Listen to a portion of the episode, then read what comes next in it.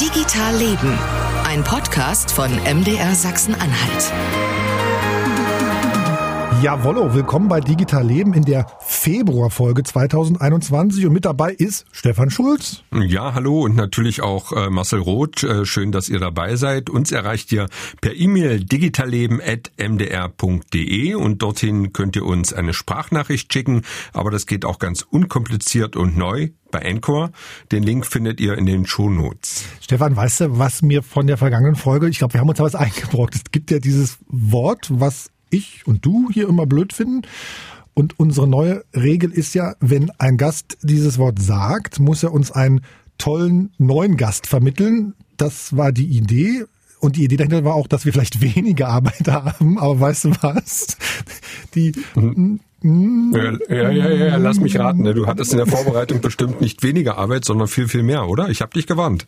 Also ich habe das gemerkt, weil wir uns ja für das Thema für diese Folge schon entschieden hatten. Ähm, deswegen habe ich unsere beiden Gäste aus der vergangenen Folge wirklich nochmal angerufen, angemeldet, die Sigrid Salzer und den Michael Ney. Und denen habe ich gesagt, Mensch, ihr habt doch tolle Gäste vorgeschlagen, dann bitte auch von jedem dieser Gäste, dieser vorgeschlagenen Gäste ein Statement mal besorgen für diese Folge. Ich bin noch nicht ganz sicher, ob das klappt bis zum Ende dieser Folge jetzt. Dann hast du sozusagen unseren Gästen erstmal die Arbeit aufgedrückt, oder? Ja, genau. Das müssen wir vielleicht unseren Gästen heute auch nochmal genauer erklären, was es mit diesem ominösen Wort auf sich hat. Genau, denn es soll eine Strafe sein, wenn man dieses bekloppte Wort äh, benutzt. Soll ich es mal aussprechen? Nee, noch nicht. Das erklären wir gleich. okay, wir sind auf jeden Fall wieder per Videokonferenz zusammengeschaltet. Unsere Gäste heute sind Gerhard Oppenhorst von der Firma ESC aus Halle. Erstmal herzlich willkommen. Hallo. Hallo. Und auch Marian Kogler ist dabei von Zyret, auch aus Halle. Grüß dich, Marian. Hallo. Und unser Thema heute habe ich mal überschrieben mit Cyber Security und kritische Infrastrukturen müssen auch wir in Sachsen-Anhalt uns Sorgen machen. Ach, wieder so eine düstere Überschrift von dir, aber egal. Ja, und Gerhard Oppenhorst und äh, Marian Kogler sind dafür prädestiniert. Äh, wir müssen aber erstmal erklären, warum. Was ist denn euer Fachgebiet? Ich fange einfach mal mit Gerhard an. Ja, äh, ich bin Geschäftsführer der Firma ESC. Die ESC ist ein Anbieter für Managed Security. Das heißt, wir versorgen unsere Kunden mit Dienstleistungen, die sicherstellen, dass der Sicherheitsbedarf, den unsere Kunden haben, permanent erhalten bleibt. Das heißt, wir reden mit denen, wo sind eure Probleme, welche Gefahren habt ihr, wir ergänzen das dann entsprechend und sorgen halt dafür, dass die sich keine Sorgen machen müssen. Und Marian, bei dir ist das wahrscheinlich ähnlich, oder? Äh, nein, also wir sind auch im Bereich IT-Sicherheit aktiv mit der Syret, sind aber eher äh, in der punktuellen Beratung, sage ich mal, aktiv, konkret durch äh, sowas wie Penetrationstests. Da äh, simuliert man einen Angriff zum Beispiel auf ein Unternehmensnetzwerk oder eine Web-Applikation oder eine App auf einem Handy äh, und findet dann die Schwachstellen und gibt Handlungsempfehlungen, wie man die, wie man diese Schwachstellen beheben kann. Andere Bereiche, wo wir auch aktiv sind, wenn der Sicherheitsvorfall schon schon äh, passiert ist, dass wir dann diesen Sicherheitsvorfall behandeln, dass wir dann Incident Response machen, also den Angreifer aus dem Netzwerk entfernen oder die digitale Forensik einfach mal untersuchen, wie es zu dem Sicherheitsvorfall gekommen ist. Das sind so unsere Hauptbereiche. Ja, und das Ganze läuft nicht unter dem Begriff Digitalisierung, Marcel? du, ey, du verrätst ja schon alles, genau. Das ist dieses Wort, was tatsächlich äh, verboten ist. Jeder Verstoß sozusagen wird, seit einem Jahr machen wir es sogar schon, ne, wird, wird sozusagen mit einer Geldstrafe belegt, mindestens 10 Euro zu spenden an einen guten Zweck eurer Wahl und auch nachzuweisen natürlich. Aktueller Stand, Michael Ney hat gesagt, er spendet äh, das Geld an die Alzheimer-Gesellschaft Sachsen-Anhalt als Ausweichstrafe eben ein Vorschlag für einen neuen Gast hier im Podcast Digital Leben bei MDR Sachsen-Anhalt. Und von dem wollen wir dann wenigstens irgendwie ein Statement wenigstens haben, dass ihr uns dann organisiert. Also die Frage ist, einverstanden oder nicht einverstanden? Ihr müsst also dieses Wort vermeiden oder ihr sagt es und müsst die sozusagen die Folgen tragen. Marcel, jetzt müssen wir mal einhaken. Was hast du da ausgedacht? Also entweder Zahlen oder einen Vorschlag machen? Nein, Sie können sich aussuchen. Ah, okay. Am besten, am besten gar nicht sagen. Also ich bin grundsätzlich einverstanden, solange ich weiterhin das Wort Cyber verwenden kann. Ah. Ja. Wollen wir es verbieten? Nee, es ist erlaubt. Ist erlaubt. Gerd, für dich ist es auch okay. Ja, natürlich. Super. Ich, also ihr habt sozusagen jetzt erzählt, aus, aus welchen Firmen ihr kommt. Ich hätte ganz gerne nochmal, ähm, Marian, bei dir vielleicht mal. Du klingst jetzt nicht so jemand, äh, der in Halle groß geworden ist. Äh, das stimmt, aber ich lebe schon seit fast elf Jahren in Halle.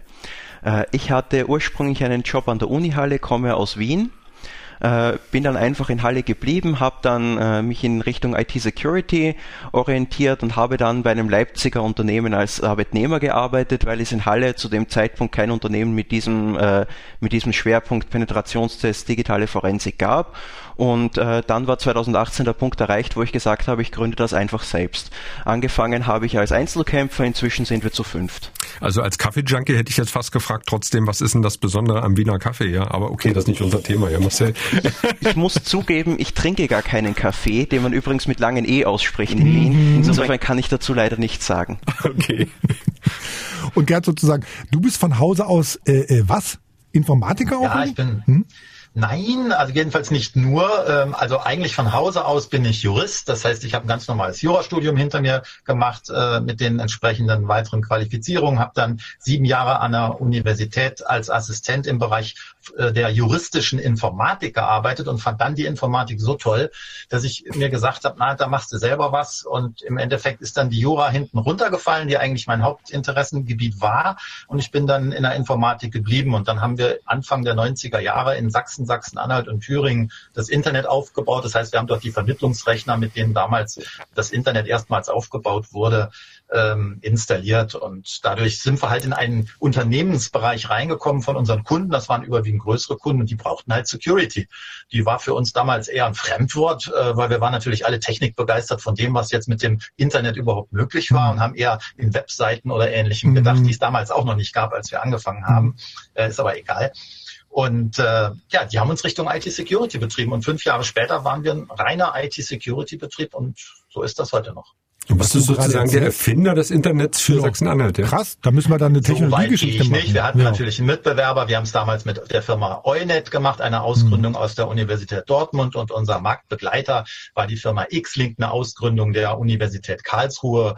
Äh, wir haben nicht viel miteinander gemacht, aber wir haben uns immer respektvoll angeguckt und haben gemeinsam dafür gesorgt, dass das Internet hier halt möglichst schnell Verbreitung findet, weil das war so ein bisschen auch das Sprungbrett für die hiesigen Unternehmen, möglichst schnell in die Märkte, die sich da jetzt neu aufgebaut aufgetan haben, in den 90er Jahren auch tatsächlich äh, einwirken zu können. Da machen wir dann eine Folge Technikgeschichte mal. Ähm, ich sammle ja immer Artikel und Interviews und Podcasts oder Videos zu Themen, von denen ich denke, die können wir hier bei Digital Leben mal besprechen. Immer durch unsere mitteldeutsche und sachsen-anhaltische Brille betrachtet. Dafür lege ich dann so Stichworte an in einem Tool und schicke die dann auch mal Stefan rum. Da geht es dann sowas wie um, also Handel ist zum Beispiel ein Stichwort oder Gesundheit oder Open Source. Und dann sind dann so zehn Links drin oder vielleicht auch mal 50 oder 20. Äh, bei der Linksammlung zu dieser Folge waren es 120. Die habe ich dir mal die hast halt durchgearbeitet, Stefan, ne? Also es war eine ganze Menge, was da kam, enorm. Und äh, da sind natürlich auch ein paar Dinger dabei, wie Stuxnet, das System, mit dem wohl die USA und Israel äh, die iranische Atomaufbereitung gestört haben.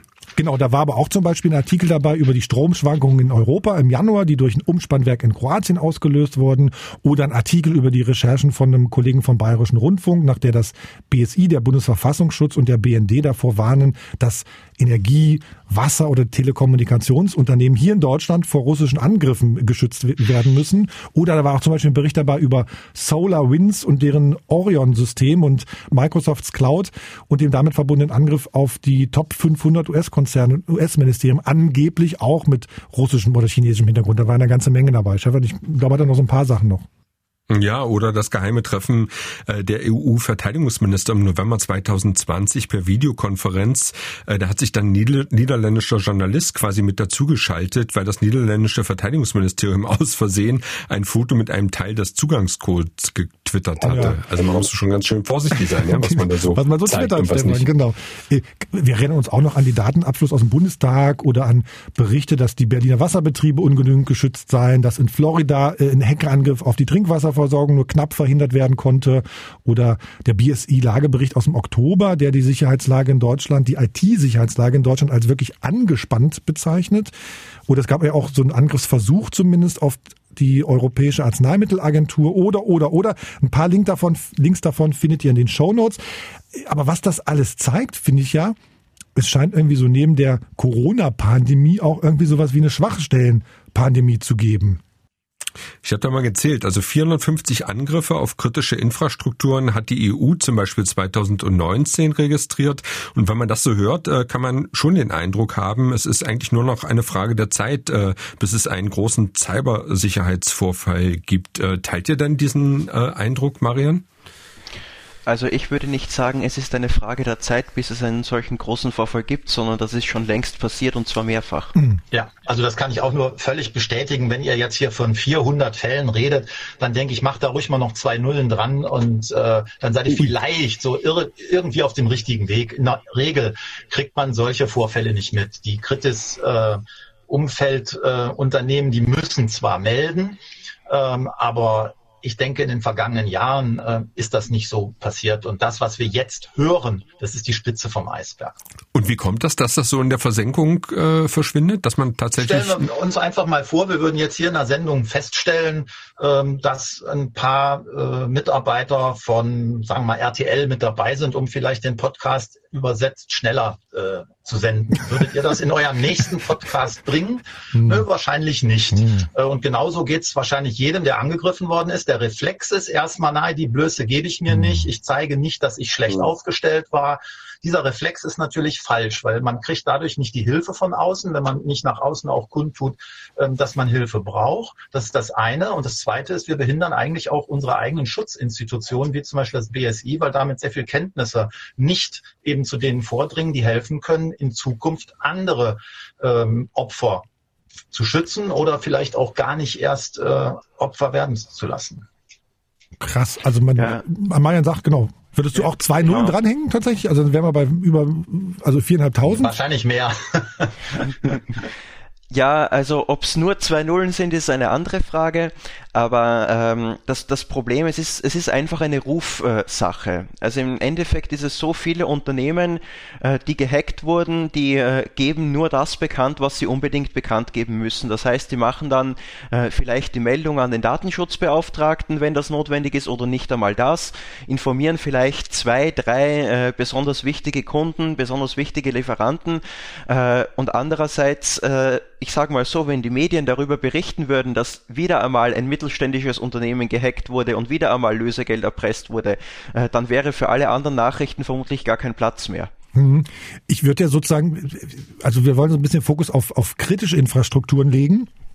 Da müssen ja. wir mal sammeln, sozusagen, was das bei uns jetzt in Sachsen-Anhalt hieß. Also kritische Infrastruktur, wenn ich das sozusagen richtig verstanden habe, wäre das zum Beispiel Strom, also irgendwie bei uns Stadtwerke in Halle oder Magdeburg oder die Firmen, die die Überlandleitungen äh, hier betreiben, Avacon, Mitnetz oder die Wasserwerke, die städtischen Wasserwerke, meinetwegen auch große Lebensmittelproduzenten, Zuckerwerke, Molkereien oder Halloren oder Kati, meinetwegen bei euch in Halle, Krankenhäuser, Mobilfunkmasken, wir, wir vielleicht sogar hier als, als Kommunikationsunternehmen, Sparkassen, hier Magdeburg oder die Volksbank in Wittenberg oder die, die ÖSA-Versicherung und sowas wie, wie Banken. Habe ich das vergessen? Äh, in sowas wie, Entschuldigung, ja, sowas wie Behörden. Jetzt, Sag, hm? Es war jetzt eigentlich mehr, äh, ah. eigentlich schon als Kritis umfasst. Ähm, bei Kritis geht es eigentlich darum, äh, solche Infrastrukturen zu schützen, die bei Ausfall mhm. zu echten gesellschaftlichen Schäden führen. Und zwar kurzfristig vor allen Dingen. Ähm, das heißt also jetzt, die Halloren gehören mit Sicherheit nicht äh, okay. zu den kritischen Infrastrukturen. Und selbst bei kleineren Stromversorgern wird man nicht immer davon ausgehen, dass das eine kritische Infrastruktur ist. Aber tendenziell hast du natürlich recht. Genau das ist die Zielgruppe. Äh, und die sind allerdings auch schon allein durch Gesetz gezwungen, entsprechende Sensoren aufzustellen, damit die überhaupt merken, dass sie angegriffen werden. Denn die Beispiele, die ihr zum Beispiel gerade genannt habt, mhm. diese 400, die haben es ja gemerkt. Und äh, wir haben gerade gesagt, wir können zwei Nullen dranhängen von denen, die es gemerkt haben. Und wahrscheinlich können wir nochmal zwei Nullen dranhängen für die, die es nicht gemerkt haben, weil sie eben gar nicht entsprechend ausgerüstet sind, um festzustellen, dass sie gehackt worden sind und welche Daten bei ihnen abgeflossen sind. Das mhm. werden tunlichst keine Kritis-Unternehmen sein. Insofern, ich will hier nicht Angst machen, aber wenn man das auf die Gesamtwirtschaft sieht, äh, sind sicherlich die Fälle, die nicht bemerkt worden sind, ein Vielfaches von denen, die bemerkt worden sind. Also so ein Angriff zum Beispiel auf das Landesdatennetz oder von mir aus auch äh, auf Server des Landtages. Ich glaube, da gab es sogar auch schon mal was, dass da äh, E-Mail-Adressen und sowas äh, gehackt wurden oder ähnliches. Ich weiß es jetzt nicht mehr ganz genau. Ist das schon kritische Infrastruktur oder ist es dafür noch zu klein? Das Landesdatennetz ist mit Sicherheit eine kritische mhm. Infrastruktur. Also da laufen, glaube ich, auch, ähm, ich weiß nicht, ob das Polizeinetz noch ein eigenständiges Netz ist, ähm, aber natürlich ist das, ich weiß es jetzt nicht ganz genau, aber ich denke, es ist sehr nah dran. Also die Polizeivernetzung untereinander ist garantiert eine kritische Infrastruktur. Ja, Behörden oder auch die Bahn natürlich, ne? Ja, die Bahn natürlich. Mhm. Also wenn die Bahn bundesweit ausfallen würde, weil das Verkehrsleitsystem, was ja auch mhm. über Rechner gesteuert wird, die ja auch wieder mittelbar am öffentlichen Netzen dranhängen, allein nur um den, die Softwarewartung zu ermöglichen, äh, wenn das zentral gestört ist, dann würden die Züge alleine wegen der Signaltechnik anhalten müssen, äh, weil die Unfallgefahr einfach zu groß ist. Äh, es gibt aber im Moment noch äh, ein, eine gewisse Problematik, nämlich dass zwar die kritischen Infrastrukturen selbst als solche definiert sind, dass aber viele kritische Infrastrukturen auf Zulieferer in der einen oder anderen Form angewiesen sind, die aber selbst wiederum keine kritischen Infrastrukturen sind, wo diese Richtlinien nicht gelten. Sag mal, das ist genau richtig. Also zum Beispiel die ESC, die ja etliche ähm, Unternehmen aus dem Bereich kritische Infrastrukturen unterstützt, ist selber natürlich keine kritische Infrastruktur. Aber äh, natürlich verlassen sich etliche, auch Energieversorger, die zu unseren Kunden zählen, darauf, dass wir ganz schnell da sind, wenn bei denen zum Beispiel für den Remote Access all der ganzen Mitarbeiter, die jetzt aus dem Homeoffice arbeiten, wenn da zum Beispiel was passiert bei denen auf den VPN-Gateways, dann würden dort ganz wichtige Ressourcen fehlen, um das Netz entsprechend zu warten. Äh, wenn man das jetzt aber auf die Zulieferer ausdehnen würde, das hat der Marian nicht gemeint, aber er wollte darauf hinweisen, ähm, dann würde man die Pflichten auf teilweise so viele und auch kleinere Unternehmen ausweiten, dass das organisatorisch und auch kostenmäßig mhm. nicht mehr zu heben wäre. Aber das ist ein Problem, ganz klar. Wollen wir da nochmal den Fokus genauer drauf lenken? Wo sind denn die Einfallstore aus eurer Sicht besonders groß? Vielleicht mal andersrum, sind, andersrum gefragt. Sind alle Einfallstore gleich groß in allen Sektoren? Also ist sozusagen. Nein. Okay, also bei wem, in welchem Sektor ist es, ist, ist, ist es sozusagen am größten? Von der welcher also Branche? Ich habe den, hab den Eindruck, da gibt's, das ist wohlgemerkt jetzt nur ein Eindruck, da habe ich keine Statistik, das ist einfach Erfahrung. Äh, ich habe zum Beispiel den Eindruck, dass in Krankenhäusern häufig noch sehr wenig auf IT-Sicherheit geachtet wird.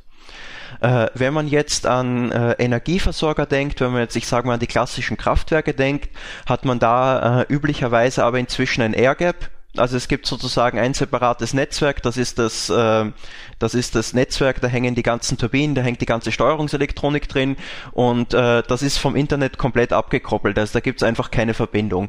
Und äh, ja, wie kommt man jetzt in so eine kritische äh, Infrastruktur hinein?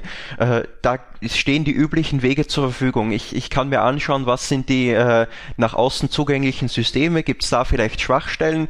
Äh, die kritischen Infrastrukturen, die bauen natürlich nicht ihre eigenen Firewalls, die bauen nicht ihre eigenen VPN-Gateways, die kaufen die zu.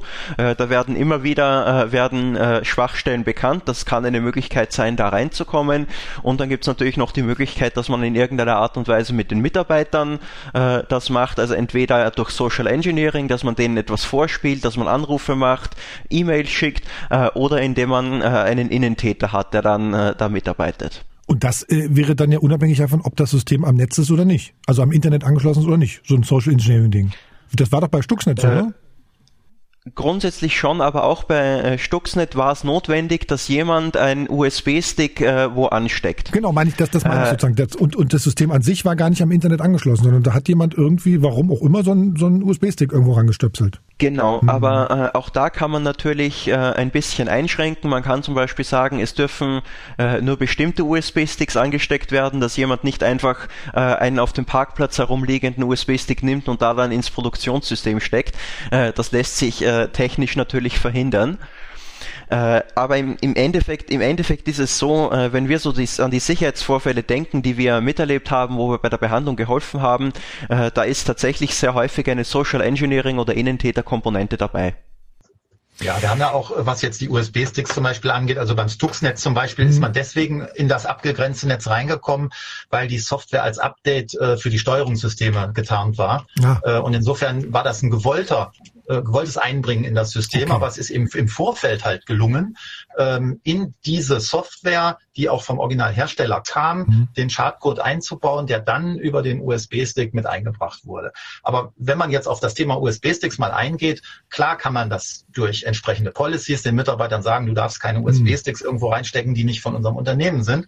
Das nützt aber häufig recht wenig. Aber da gibt es eine ganze Menge intelligente Systeme, die halt prüfen, ist das ein USB-Stick, der korrekt verschlüsselt ist? Ist das einer vom Unternehmen? Hat der eine, bestimmtes, äh, eine bestimmte Signatur, also einen Ausweis sozusagen, mit dem der USB-Stick sich ausweist als äh, ordentlicher USB-Stick? Und dann gibt es natürlich noch Datenschleusen. Das sind also Schnittstellen zwischen Online-Netzen, die mit den öffentlichen Netzen verbunden sind, um zum Beispiel Updates zu bekommen und in sich geschlossenen Netzen, die verhindern, dass dort gleichzeitig Kommunikation stattfindet, aber sehr wohl immer nur in einer Richtung Daten transferiert werden können. Und da sehen wir auch schon die Problematik, die dabei aufsteht. Trotzdem muss natürlich geprüft werden, ob die Daten, die jetzt gewollt übertragen werden, auch wenn kein, dem keine richtige Kommunikation in beide Richtungen zugrunde liegt, handelt es sich bei diesen Daten um validierte Daten, die also eben keinen Schadcode enthalten und keine Schäden anrichten können. Äh, dazu vielleicht noch als Anmerkung, es muss nicht einmal äh, Schadcode sein, es reicht schon, äh, dass zum Beispiel Konfigurationsdaten für eine zum Beispiel Wasseraufbereitungsanlage da übertragen werden äh, und dann kann der Angriff auch so aussehen, dass ich ganz einfach äh, Anteile um den Faktor 1000 erhöhe. Da übertrage ich gar keinen Schadcode auf das System, habe aber trotzdem mein Ziel erreicht. Du manipulierst sozusagen das System, was da ist. Ich würde noch mal ganz kurz einen Schritt zurückkommen. Wir, wir sind so ein bisschen schon so sehr tief drin. Ähm, ich habe in der Vorbereitung noch gelesen, es gibt ein Projekt äh, Energiesysteme der Zukunft, ESYS. Das, da hängt auch, oder das hat auch die Nationale Akademie der Wissenschaften der Leopoldina bei euch in Halle mit ins Leben gerufen. Die haben sozusagen so ein bisschen untersucht, was ist denn so eigentlich besonders kritisch? Und die sind zu dem Ergebnis gekommen, äh, besonders kritisch ist äh, tatsächlich die Energieversorgung, also Strom, Elektrostrom ist besonders kritisch und es wird noch und es wird noch kritischer, weil sozusagen da viele Milliarden vernetzte Geräte drankommen und im Zweifelsfall Leute sich eine äh, so Solaranlage aufs Dach äh, stellen, die sozusagen dann auch in dieses System einspeist oder die sozusagen da Informationen mitteilt.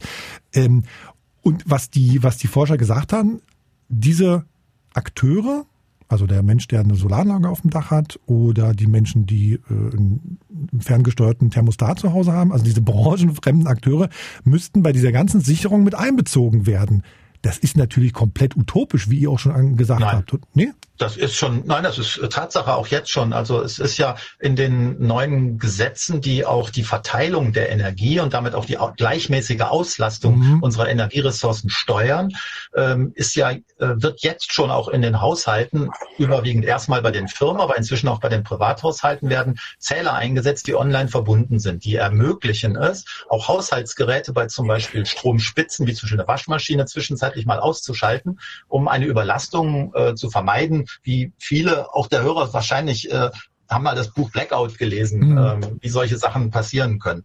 Also da ist schon zumindestens von den von der Gesetzgebung her sehr drauf Rücksicht genommen worden. Und wir haben auch hier in Halle äh, eine große Firma, die sich mit der Entwicklung von Systemen beschäftigt, die gerade im Bereich der Energieversorgung genau solche Endsysteme äh, managen. Und äh, das ist ein ganz wichtiger Punkt. Das ist keine Zukunftsmusik sowas. Aber sind die denn nicht ohne Risiko? Nein, natürlich. Also wie gesagt, ohne Risiko gibt's hm. im Bereich IT sowieso nicht. Hm. Äh, man kann immer nur sagen, wie viel tun wir, um das Risiko zu minimieren. Hm. Und natürlich, wenn man Geräte millionenfach in die Haushalte bringt, müssen das preiswerte Geräte sein. Die haben dann ein Embedded Betriebssystem, was von einem sehr, sehr schwachen Prozessor mit sehr wenig Stromverbrauch und natürlich darf er nicht allzu teuer sein, betrieben hm. wird. Und äh, in dem Zusammenhang äh, muss man sich natürlich auch recht einfacher äh, Möglichkeiten bedienen, diese Systeme zu schützen. Das ist aber auch relativ einfach, weil man genau weiß, über welche Protokolle, mit welcher Sprache und welche Daten mhm. von solchen Systemen ausgetauscht werden. Ähm, also das ist schon äh, gut ausgewogen. Aber die Anforderungen sind äh, vom Gesetzgeber sehr hoch gesetzt worden und soweit ich das mitgekriegt habe, auch weitgehend äh, akribisch umgesetzt worden. Das wird auch zertifiziert. Ein großes Problem bei solchen Embedded-Geräten ist häufig, dass nicht äh, regelmäßig Updates zur Verfügung gestellt werden. Also es gibt da eine äh, Schadsoftwarefamilie, äh, Mirai heißt die, äh, die sich im Wesentlichen genau auf solche, ähm, ich sag mal, Internet of Things bzw. Smart Home Geräte ähm, spezialisiert hat, die dann eben Kameras angreift, Router angreift und das macht sie jetzt nicht irgendwie ganz, irgendwie ganz ausgefeilt, sondern einfach Fire and Forget, sucht nach solchen verwundbaren Geräten und wenn ein verwundbares Gerät dabei ist, wird das infiziert und trägt dann zur Verbreitung bei. Und äh, das zweite Problem ist, äh, solche Embedded-Geräte haben, äh, haben, ich sage mal, üblicherweise bestimmte äh, Software-Aspekte, also die laufen üblicherweise unter Linux und äh, nutzen da häufig bestimmte Bibliotheken oder äh, Software-Pakete. Zum Beispiel äh, nutzen viele Embedded-Geräte für ihren äh, TCP-IP-Stack, äh, nutzen sie eine äh, Software der Firma Trek. Also zur Erklärung, der TCP-IP-Stack äh, ist im Wesentlichen Wesentlichen das erste, wenn Netzwerkdaten reinkommen, dann landen die dort beim TCP/IP-Stack, bevor sie dann bei der Anwendung landen, der sie dann, äh, die sie dann verarbeiten soll. Und jetzt hat sich da herausgestellt, dass dieser TCP/IP-Stack, also sozusagen die erste, der erste Punkt, wo die Daten landen, wenn irgendwelche Daten da reinkommen, dass der zahlreiche Sicherheitslücken aufgewiesen hat. Und alle Geräte, die äh, den verwendet haben, waren dann erst einmal potenziell unsicher. Es war nicht immer möglich, diese Sicherheitslücke auch auszunutzen tatsächlich, aber äh, es war schon mal ein potenzielles Problem. Äh, anderes, ähm, in, in eine andere Richtung, viele dieser Geräte haben einen SSH-Server, damit man sich da einloggen kann dort. Und äh, da haben viele genommen den Dropware. Das ist ein SSH-Server, der hat recht, äh, braucht wenig Speicherplatz, braucht wenig CPU-Leistung. Äh, und äh, da gab es auch einmal eine Version, da konnte man sich als Administrator einloggen, ohne ein Passwort einzugeben. Also man konnte sozusagen da ein bisschen etwas tun, was eigentlich nicht vorgesehen war im Protokoll und dann war man plötzlich Administrator auf dem Gerät. Und äh, da ist natürlich das Problem, wenn diese Geräte nicht geupdatet werden und diese äh, verwundbare Software haben, äh, dann bleiben die eben für lange Zeit verwundbar das passt vielleicht auch zu dem, was ich gerade nebenbei hier äh, lese. Da gibt es einen Mathematiker, der heißt Christoph Meyer und das kann man ja ruhig sagen, der hat äh, neulich äh, im Deutschlandfunk ein Interview gegeben und der sagte, er rechnet eigentlich nicht so mit großen äh, Stromausfällen in, in Deutschland. Das sei eher unwahrscheinlich, aber ähm, um die Sicherheit der Netze zu gewährleisten, müsse man zukünftig äh, sich noch genauer auf kleine Kraftwerke, Plattformen und Hersteller von Elektroautos schauen. Vielleicht könnte da noch mal kurz eingehen. Gibt es da Schwachstellen? Ja, klar. Also ähm, je kleiner ein Anbieter ist, desto weniger Ressourcen hat er natürlich, um sich gegen diese Standardangriffsmethoden zu schützen. Ähm, also wenn man nochmal jetzt einen Schritt auch zurückgeht auf diese IoT, ähm, dann, aber alles, was der Marianne gesagt hat, ist richtig. Aber wenn wir jetzt über die Zähler und über die Elektrowirtschaft reden, hm. dann haben wir dort nicht mit China-Schrott in Anführungsstrichen zu tun, sondern wir haben es dort mit Systemen zu tun, die hier zertifiziert werden. Das heißt, die müssen hier tatsächlich nachweisen, wie die programmiert worden sind und die greifen natürlich nicht auf Standardbibliotheken zurück. Insofern muss man da ganz, ganz deutlich unterscheiden, mhm. wo wir es mit IoT zu tun haben, die zertifiziert wird hier bei uns für Kritis-Infrastrukturen und der IoT, die wir alle zu Hause haben. Mhm. Also das, was in einer Alexa steckt, die ist nun äh, sicherlich gut äh, durchleuchtet. Ähm, aber was in irgendeiner billigen 10 Euro Webcam steht, die man sich an irgendwo dran klemmt oder was mit dem äh, äh, Heizungssensor ist, den man sich vielleicht äh, irgendwo ins Wohnzimmer setzt, um ihn mit der Sprache zu steuern. Das sind genau die Sachen, die der Marian gerade ähm, da äh, genommen hat. Und da gibt's eben sehr schöne Möglichkeiten, wenn man dann in Bereiche kommt, wo man diese IoT einsetzen muss, aber die Sicherheitsanforderungen eben deutlich höher sind als in einem Privathaushalt. Da gibt es dann die sogenannte Mikrosegmentierung. Das heißt, man isoliert diese Geräte gegenüber dem normalen Netz, sodass die eben weder leicht Angriffsfläche sein können, noch wenn sie tatsächlich befallen worden sind, wiederum andere Rechner angreifen können. Das ist allerdings eine sehr aufwendige Sache und die lohnt sich wirklich nur in Netzen von Betreibern, die das äh, auf sich leisten können. Äh, Zertifizierung äh, ist immer äh, nur eine Momentaufnahme und äh, es wäre nicht das erste Mal, dass ein Gerät zertifiziert wird und auch nach dem Stand der Technik zum, zum Zeitpunkt der Zertifizierung keine Schwachstellen aufweist. Natürlich äh, die meist, auch die meisten äh, Entwickler von, äh, von Hardware, die zertifiziert ist, entwickeln nicht alles selbst, die kaufen zu, nutzen freie Software, äh, vielleicht jetzt nicht in äh, genauso großen Umfang wie klassische IoT-Geräte. Und wenn man sich das dann fünf Jahre später anschaut, dann äh, sind da inzwischen schon zahlreiche Sicherheitslücken bekannt geworden für die Software, die da eingesetzt wird. Äh, ich habe neulich mit dem Christoph Igel noch, noch mal kurz telefoniert, das ist der Chef Chef der Cyberagentur in Halle, ähm, die sozusagen ja Forschung anstoßen zur, zur Sicherheit, äh, zur IT-Sicherheit, die man dann zukünftig mal beobachten muss. Und ein Forschungsvorhaben, was Sie gerade angestoßen haben, ist wohl zu gucken, wie sehen wir eigentlich, ob auf den Prozessoren alles sauber ist.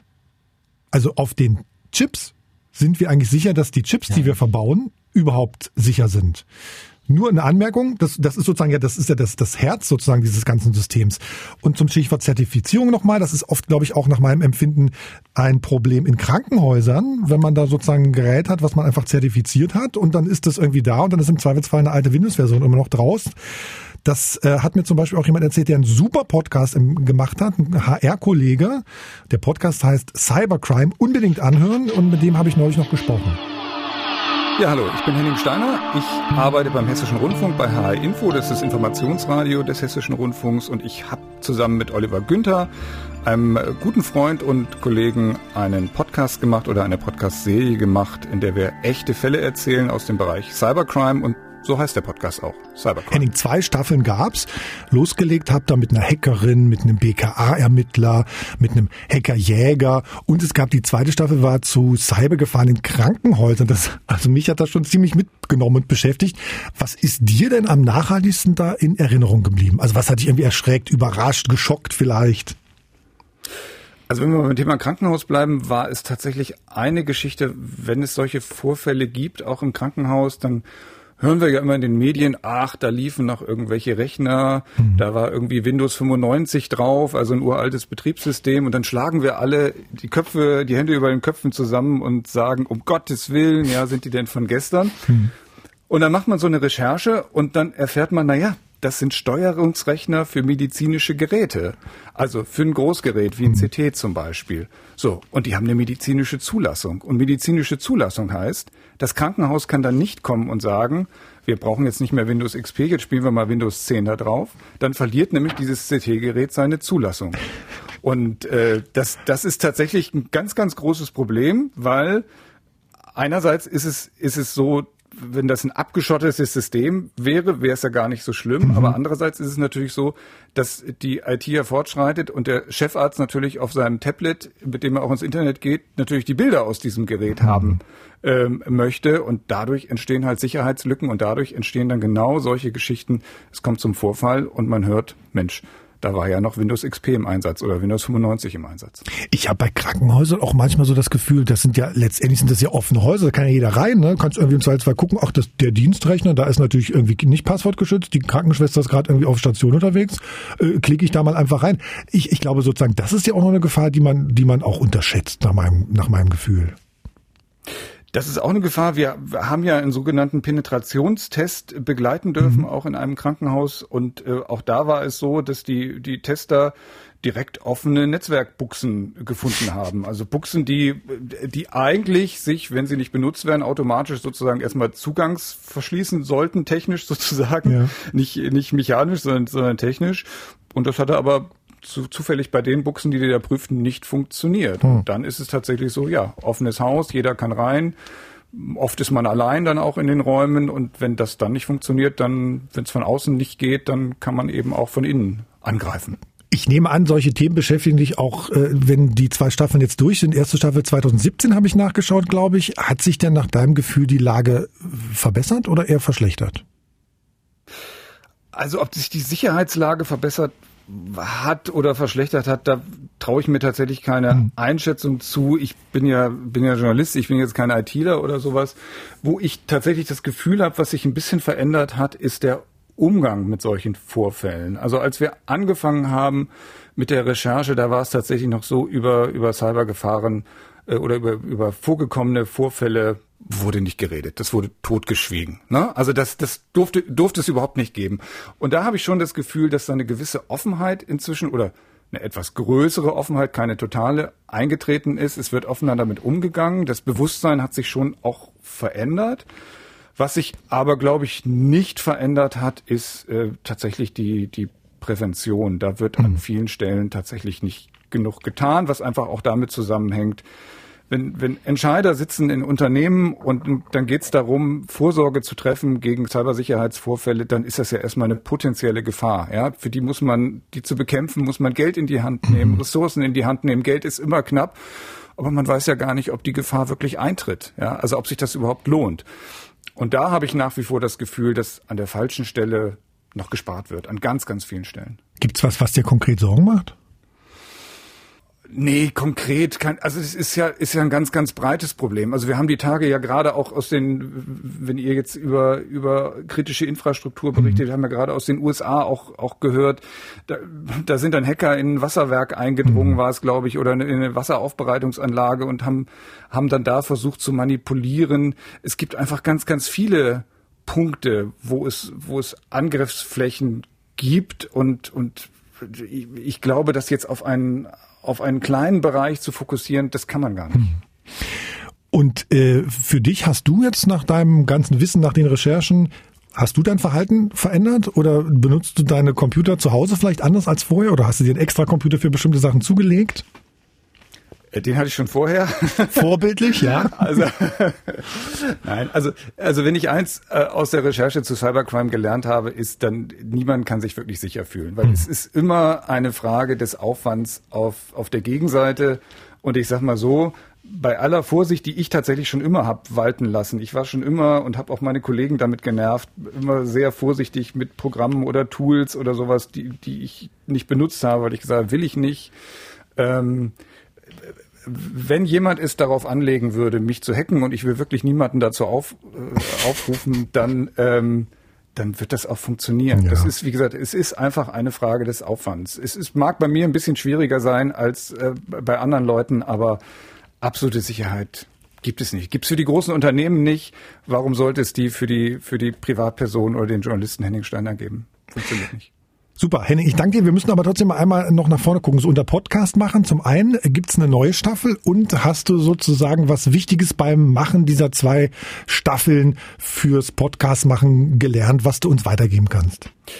Ich fange mal mit der zweiten Frage an. Ähm, was ich glaube, ich gelernt habe, ist, wie schwierig es ist tatsächlich zu, so einzuschätzen, womit man die Leute gut erreichen kann. Mhm. Also Cybercrime war total erfolgreich. Wir haben auf beiden Staffeln über eine, Million, über eine halbe Million äh, Downloads gehabt. Mhm. Das ist ein super Ergebnis für uns. Trotzdem muss man sagen, die zweite Staffel, wo wir uns dem Thema Krankenhaus gewidmet haben, war nicht so stark wie die erste Staffel. Mhm. Und das hatte ich tatsächlich nicht erwartet. Also wir haben uns ja in der ersten Staffel, du hast es schon gesagt, mit der Hackerin beschäftigt. Wir haben BKA-Ermittler bei, bei Cybercrime-Ermittlern begleit, äh, Ermittlungen begleitet und äh, haben die Geschichte eines DAX 30 Unternehmens erzählt, das angegriffen wurde. So, da habe ich gedacht, das ist erstmal ja weit weg von den Leuten. Ja, ist aber Nachfrage war riesig nach der Staffel. Mhm. Bei Staffel 2 Krankenhaus habe ich gedacht im Vorfeld Krankenhaus kennen wir alle, ist nah dran an uns, mhm. wird viel besser laufen, weil die Leute sich, sich da wiederfinden.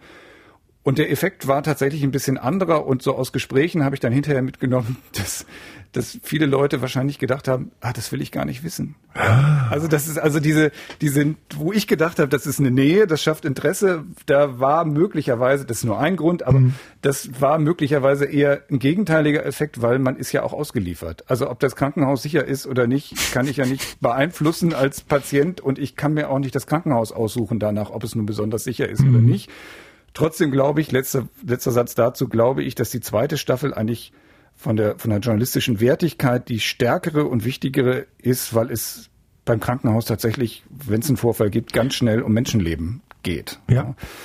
Ähm, und eine zweite Frage, es ist im Moment keine weitere Staffel geplant. Das hat zum einen strukturelle Gründe. Der Oliver und ich waren damals zusammen in einer Rechercheredaktion des Hessischen Rundfunks.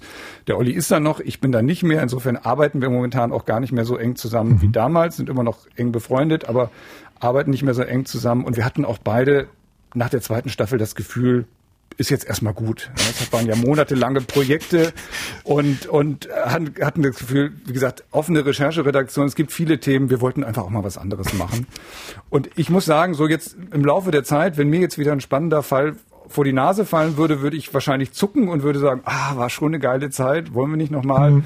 Aber ich weiß ehrlich gesagt gar nicht, ob der Hessische Rundfunk da mitmachen würde. Wie gesagt, sehr aufwendige Produkte, äh, Projekte, sehr teure Projekte müsste man, müsste man dann sehen. Also im Moment sehe ich das nicht.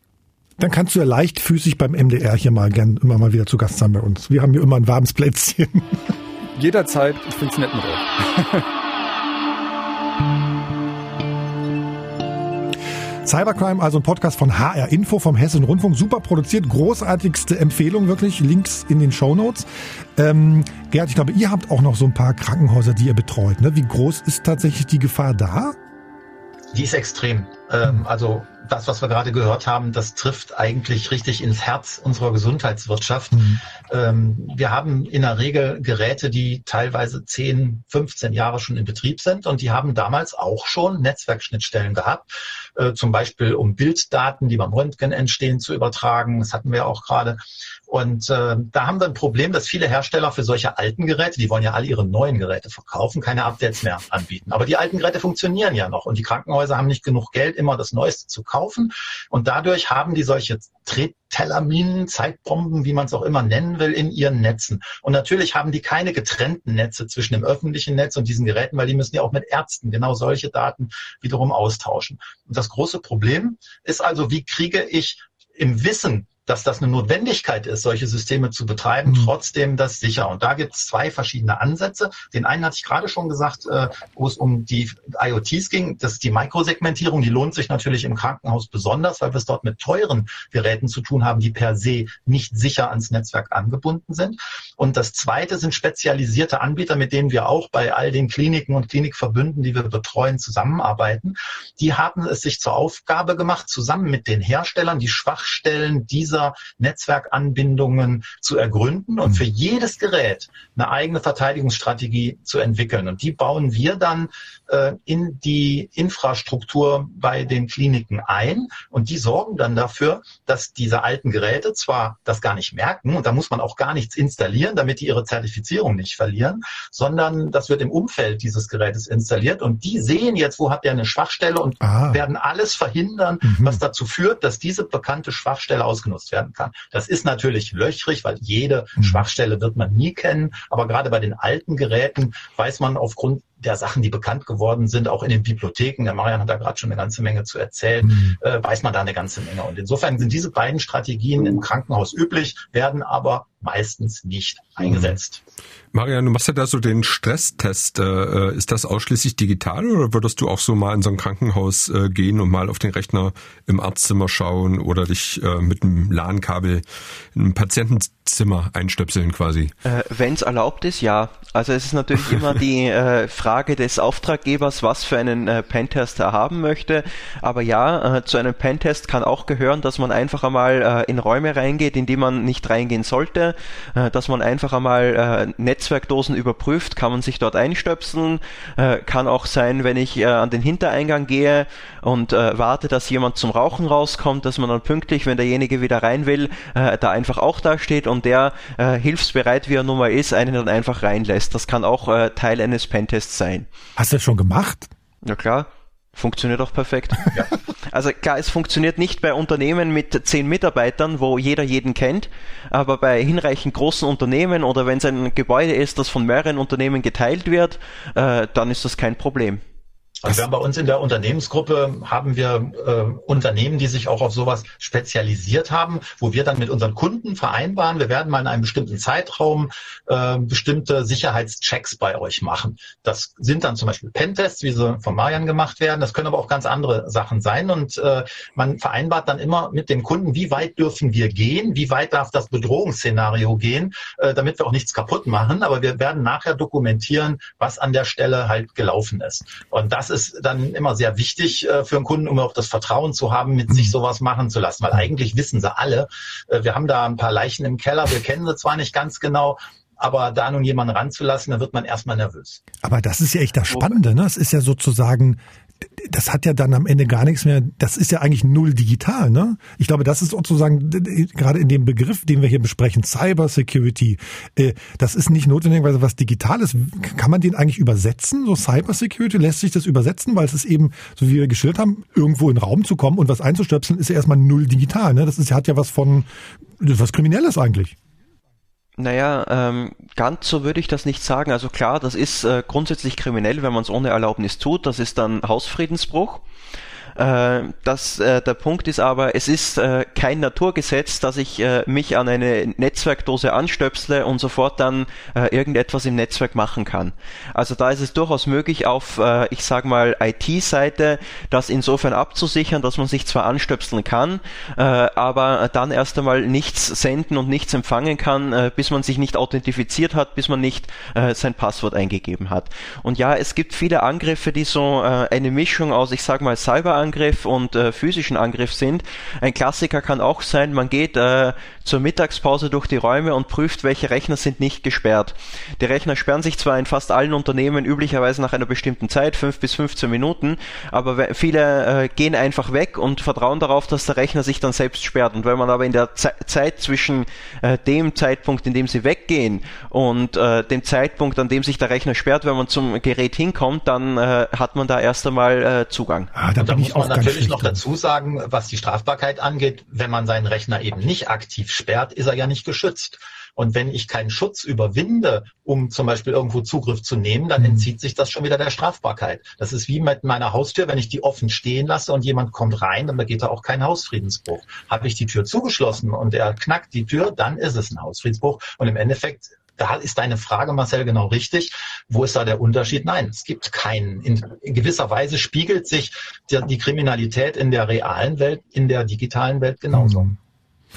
Ist denn vom, vom Grundprinzip her sind denn sozusagen die Kriminellen, die Geld erpressen, ich habe vorhin so ein paar Beispiele gen genannt, sind die denn die schlimmeren? Ich glaube, in der Überzahl sind sie auf jeden Fall. Sind die denn die schlimmeren oder sind eher sozusagen unbekannte Mitleser und irgendwann Eingreifer sozusagen das größere Problem? Also meiner Meinung nach schließt sich das gar nicht aus. Äh, nachdem wir heute über kritische Infrastrukturen reden, es gab äh, vor einigen Monaten einen Angriff aufs Universitätsklinikum Düsseldorf. Äh, das, der Angriff galt eigentlich der Uni Düsseldorf. Also die Angreifer haben, als sie informiert wurden, dass sie ein Krankenhaus angegriffen haben, den Angriff freiwillig beendet. Äh, war auch eine klassische Lösegelderpressung. Alles steht still, bis, äh, bis die, das Lösegeld gezahlt ist. Und das hat tatsächlich so ausgesehen. Da wurde im Januar eine Schwachstelle ausgenutzt äh, dann Hintertüren in den Systemen hinterlassen, dann in den nächsten Monaten einmal überprüft, was ist das für ein äh, Netzwerk, was für Systeme gibt's da, äh, wie viel Lösegeld können wir verlangen, wo können wir das am effektivsten lahmlegen und dann wurde mehrere Monate später wurde zugeschlagen. Also das, das schließt sich nicht aus. Hm. Habt ihr solche krassen Fälle denn auch aus eurer Arbeit? Ja, also äh, im Sinne von, dass erst einmal äh, die Schwachstelle ausgenutzt wird und dann lange Zeit nichts passiert, äh, außer dass eine Hintertür hinterlassen wird und die dann später äh, überwacht wird, die dann später äh, genutzt wird, um da, ähm, äh, um da dann den eigentlichen Angriff zu starten. Genaue Details kann ich jetzt aber nicht nennen. Ja, auch da gibt es natürlich wieder sehr schöne Möglichkeiten, sich gegen sowas zu schützen. Die sind im normalen Haushalt nicht vorhanden und auch in kleineren mittelständischen Unternehmen nicht. Deswegen ist dort auch in der Regel dieser Standardangriff äh, von solchen Erpressungstrojanern, mhm. so werden die ja genannt, besonders stark. Aber alle diese Technologien haben einen gleichen Mechanismus, dass nämlich sobald äh, aufgrund eines Social Engineerings oder einer E-Mail irgendwas runtergeladen worden ist, nimmt diese Einheit Verbindung nach außen auf und äh, muss also durch den Perimeterschutz, also durch die Firewall nach draußen. Und da an, genau an dieser Stelle, an diesem Nadelöhr hat man nun die Möglichkeit, sogenannte Anti-Bot-Technologie einzusetzen. Das heißt, die Bots, also die Automaten, mhm. die jetzt äh, als Backdoor, noch nicht als Backdoor, aber schon als Programm drauf sind, wollen nun die Backdoor nachladen, um sie zu installieren. Und an diesem Verhalten, das sind dann meist Geräte, die gar nicht nach außen telefonieren. Also Server, die zum Beispiel File-Server sind, mhm. die liefern ihre Dateien in der Regel nur an die Mitarbeiter aus, die im Unternehmen sind, an die Ärzte, an wen auch immer.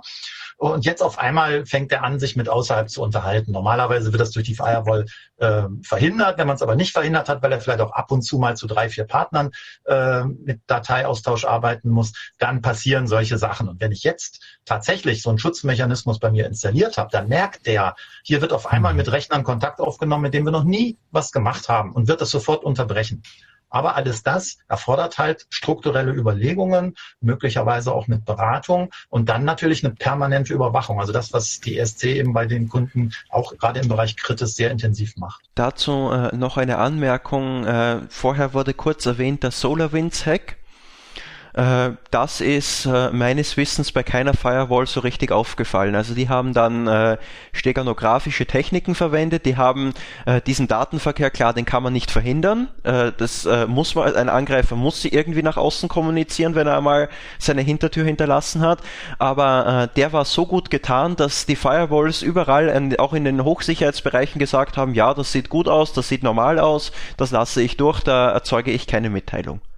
Ja, bei SolarWinds war es ja auch so, dass das mit einem Update des Herstellers kam und auch Rechner des genau. Herstellers genutzt wurden, um diesen Datenstrom abzufangen. Das war also ein sehr gezielter Angriff, was ganz anderes, als was man normalerweise äh, bei den Erpressungstrojanern hat. Äh, in diesem Fall helfen solche Antibot-Technologien natürlich nicht. Da gibt es dann wieder andere Sachen, wie zum Beispiel Sandbox-Möglichkeiten, wo man halt sagt, äh, was werden hier eigentlich gerade für Daten übertragen, wenn die unter einem äh, Zielbetriebssystem laufen, was passiert dort? Wenn ich jetzt das Windows-System nehme, zum Beispiel in der Registry, Industrie? Sind das Sachen, die normalerweise ein Programm macht, die sich als unkritisch herausstellen oder eben nicht?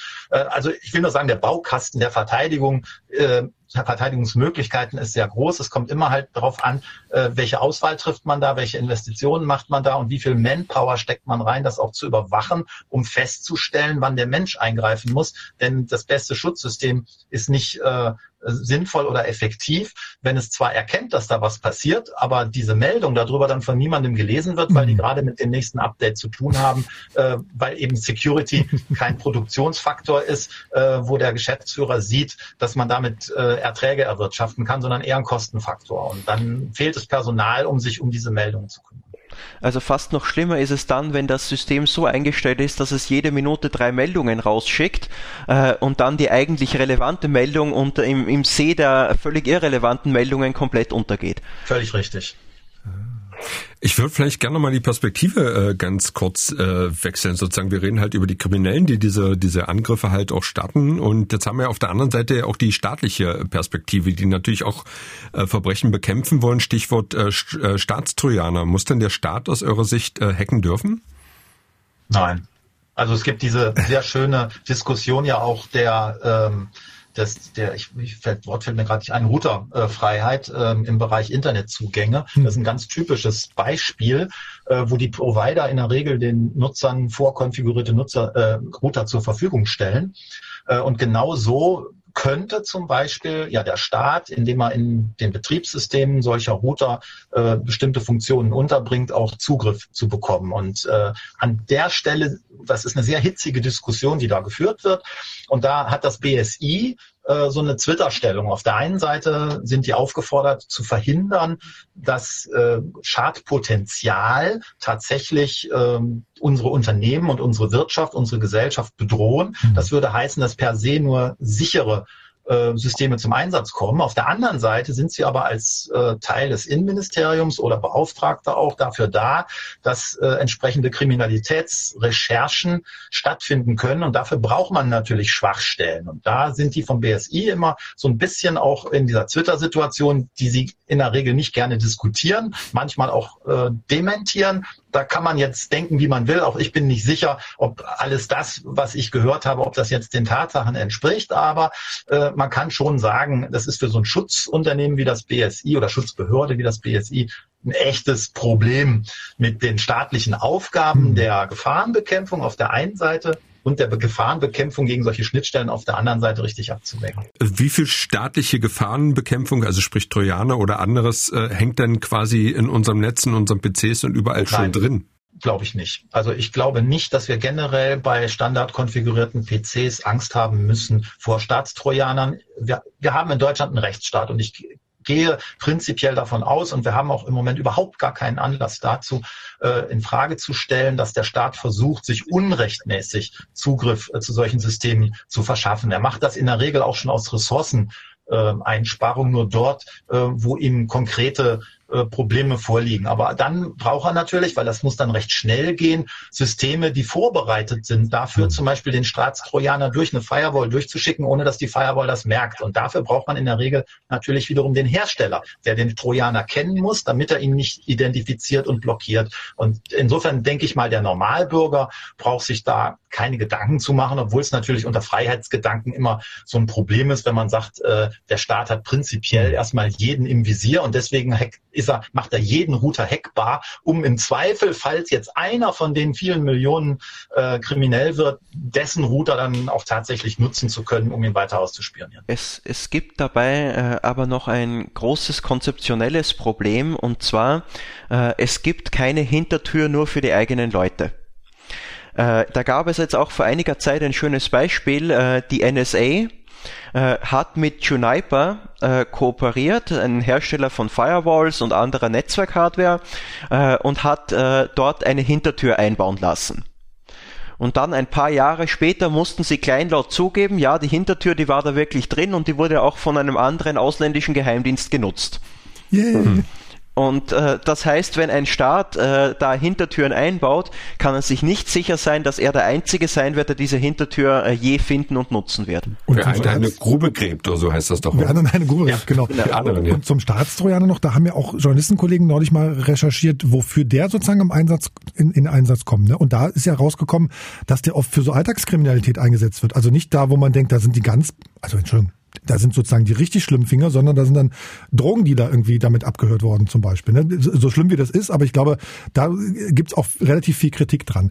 Ähm, ich wollte noch mal einen Schritt weitergehen, weil ihr sozusagen ähm, äh, schon gesagt habt, irgendwie, äh, wie geht man denn eigentlich vor? Eine Meldung aus den letzten Wochen auch, äh, deutsche Ermittler und europäische Ermittler haben die Emotet-Struktur zerschlagen, ne? also die Infrastruktur zerschlagen. Also die hatten einen Trojaner verbreitet, der sich in Unternehmen und in Behörden eingenistet hat. So, und da ist jetzt die Frage, wenn die sozusagen eine Struktur zerschlagen, eine Infrastruktur zerschlagen, Server beschlagnahmen, äh, von außen, aus der Ferne sozusagen irgendwas machen, das ist doch dann eigentlich ein Hackback. Und das ist Nein. doch eigentlich dann nicht okay, oder? Dann los. Also bei dem äh, Emotet äh, Takedown war es dann auch tatsächlich so, da wurden dann äh, physische Hausdurchsuchungen zum Beispiel in der Ukraine durchgeführt. Ähm, also das ist, das ist nicht unbedingt ein Hackback, sondern das kann auch ganz normale Hausdurchsuchungen, äh, ganz normale Polizeiarbeit, verdeckte Ermittler, was auch immer sein. Aber ist das denn was, was ihr, was ihr befürworten würdet? Also es gibt ja der, der ehemalige Chef, der, der ehemalige US-Cyberchef sozusagen, der hat gesagt, das Militär muss auch Kriminelle angreifen, die sozusagen unsere IT-Infrastruktur angreifen. Ist das was, wo, wo ihr sagen würdet, ja, können wir nachvollziehen oder dürfen Staaten virtuell digital sozusagen nicht zurückschlagen? Das Grundgesetz also, verbietet das. Ne? Also es ist ganz ja. klar, das Militär darf nicht in privaten Bereichen ähm, eingesetzt werden. Darf das, Polizei? das kann man, das kann man auch genauso sagen. Ich meine, wenn ich ein äh, Verbrechen im äh, Real Life, sage ich mal, begehe, wenn ich eine Bank überfalle oder äh, oder jemanden töte, dann kommt auch nicht die Bundeswehr, sondern dann kommt die Polizei und dementsprechend ist es auch äh, die Aufgabe der Polizei und nicht der Bundeswehr, äh, da Cyberkriminalität zu bekämpfen. Ansonsten hat man bei darf, äh, solchen ganz kurz, darf sozusagen die Polizei das dann machen? Dürfte die Polizei? Da, da gibt es, da gibt es aber wieder das Problem, was ich vorher erwähnt habe, mit dem, es gibt keine Hintertür nur für die eigenen Leute. Um einen solchen Hackback zu machen, muss ich eine Schwachstelle kennen und muss die ausnutzen können. Wenn ich allerdings jetzt hingehe und sage, ich habe eine Schwachstelle gefunden und ich veröffentliche das, bitte behebt diese Schwachstelle, und ich arbeite mit dem Hersteller zusammen und sage, bitte behebt diese Schwachstelle, äh, dann äh, kann ich sie natürlich nicht mehr nutzen. Allerdings ist es aus defensiver Sicht natürlich äh, wesentlich äh, sinnvoller äh, zu sagen, hier, da ist eine Schwachstelle, bitte alle updaten, damit nicht eventuelle Kriminelle, die diese Schwachstelle finden, euch hacken. Ich habe auch gerade eine Schwachstelle äh, entdeckt und das ist mein Stromkabel. Das habe ich nämlich äh, äh, liegen lassen. Das würde ich mal ganz kurz holen. Ich habe mich sozusagen gerade selbst gehackt. Sonst äh, in zwei Minuten bricht hier die Verbindung äh, zusammen. Macht mal ruhig weiter. Ich hole mal schnell ein Stromkabel. Aber ja, Mario, noch mal ganz, lass mich mal ganz kurz, ganz konkret gefragt. Also ein, ein, ein, ein, ein, ein regionaler Stromnetzbetreiber stellt fest, in unseren Netzen passiert was. So, es wird festgestellt, da läuft ein Angriff. Die Polizei kann sagen, oh, wir könnten das ausschalten. Soll ja, sie, soll sie nicht? Also das kann man, das muss man differenzieren. Ja, Sagen los. wir einfach mal ein, ich weiß, da will jemand eine Bombe schmeißen und er hat sich in einen Bus gesetzt, der gerade zum Markt nach Halle fährt. Dann könnte man jetzt sagen, ja, wenn ich den Bus jetzt sprenge, dann kann der seine Bombe nicht zünden. Ja, das heißt, ich benutze eine Waffe, die sich nicht ganz gezielt nur gegen die Bedrohung richtet, sondern auch gegen das Umfeld ja, weil die anderen Fahrgäste werden ja auch dadurch geschädigt. Mhm. Und genauso ist das im digitalen Bereich auch. Wenn derjenige, der in der Verteidigungsposition ist, sicher ist, dass er nur die Quelle der Bedrohung trifft und sonst niemanden, wird man dagegen sicherlich nichts sagen können. Denn wenn mich einer mit einem Revolver bedroht, kann ich natürlich den Revolver aus der Hand schlagen oder kann ihn in Notwehr erschießen. Alles mhm. das ist erlaubt. Und das wird sicherlich auch für die nationalen äh, Cyberverteidigungskräfte, sage ich jetzt mal, erlaubt sein müssen, sowas zu machen. Das Problem ist bloß, äh, dass man häufig eben nicht genau zielen kann und nicht genau weiß, woher kommt was, weil da wird viel über Vermittlungsrechner gemacht, mhm. über äh, über, über das Tarnen von IP-Adressen, über VPNs wird da geroutet, also das sieht man manchmal in den Filmen ja, wenn das da über die Satelliten hin und her geht. Ähm, nicht immer wird das so sein, aber von der Vorstellung, äh, wie kompliziert das ist, ist das durchaus korrekt. Äh, und das heißt, ich schieße wahrscheinlich, wenn ich Cyberabwehr mache und denjenigen, von dem die Gefahr ausgeht, treffen will mit einer Schrotflinte. Und das darf ich mhm. natürlich nicht. Und äh, es ist auch häufig äh, viel einfacher, äh, dass ich, wenn jetzt äh, jemand im äh, Cyberraum auf mich schießt, dass ich dann einfach eine äh, große Metallwand einziehe, als dass ich eine, äh, eine eigene Pistole ziehe und ihn zielgerichtet treffe. Okay. Äh, hat die Pandemie eigentlich die Lage verschärft? Wo, wo, wo seht ihr das vielleicht in eurer Arbeit? Denn wenn ich mal überlege, ich als Krimineller, ganz ehrlich, würde zum Beispiel mal versuchen, so eine digitale Hauptversammlung von großen Aktiengesellschaften gerade ins Visier zu nehmen, die jetzt wieder irgendwie anfangen. Ne? Als Schurkenstaat würde ich dann die Kriminellen vielleicht dabei sogar unterstützen und dann billig Aktien kaufen. Also kommt ja ganz viel zusammen dann. Ne? Seht ihr, seht ihr sowas? Nimmt sowas gerade zu?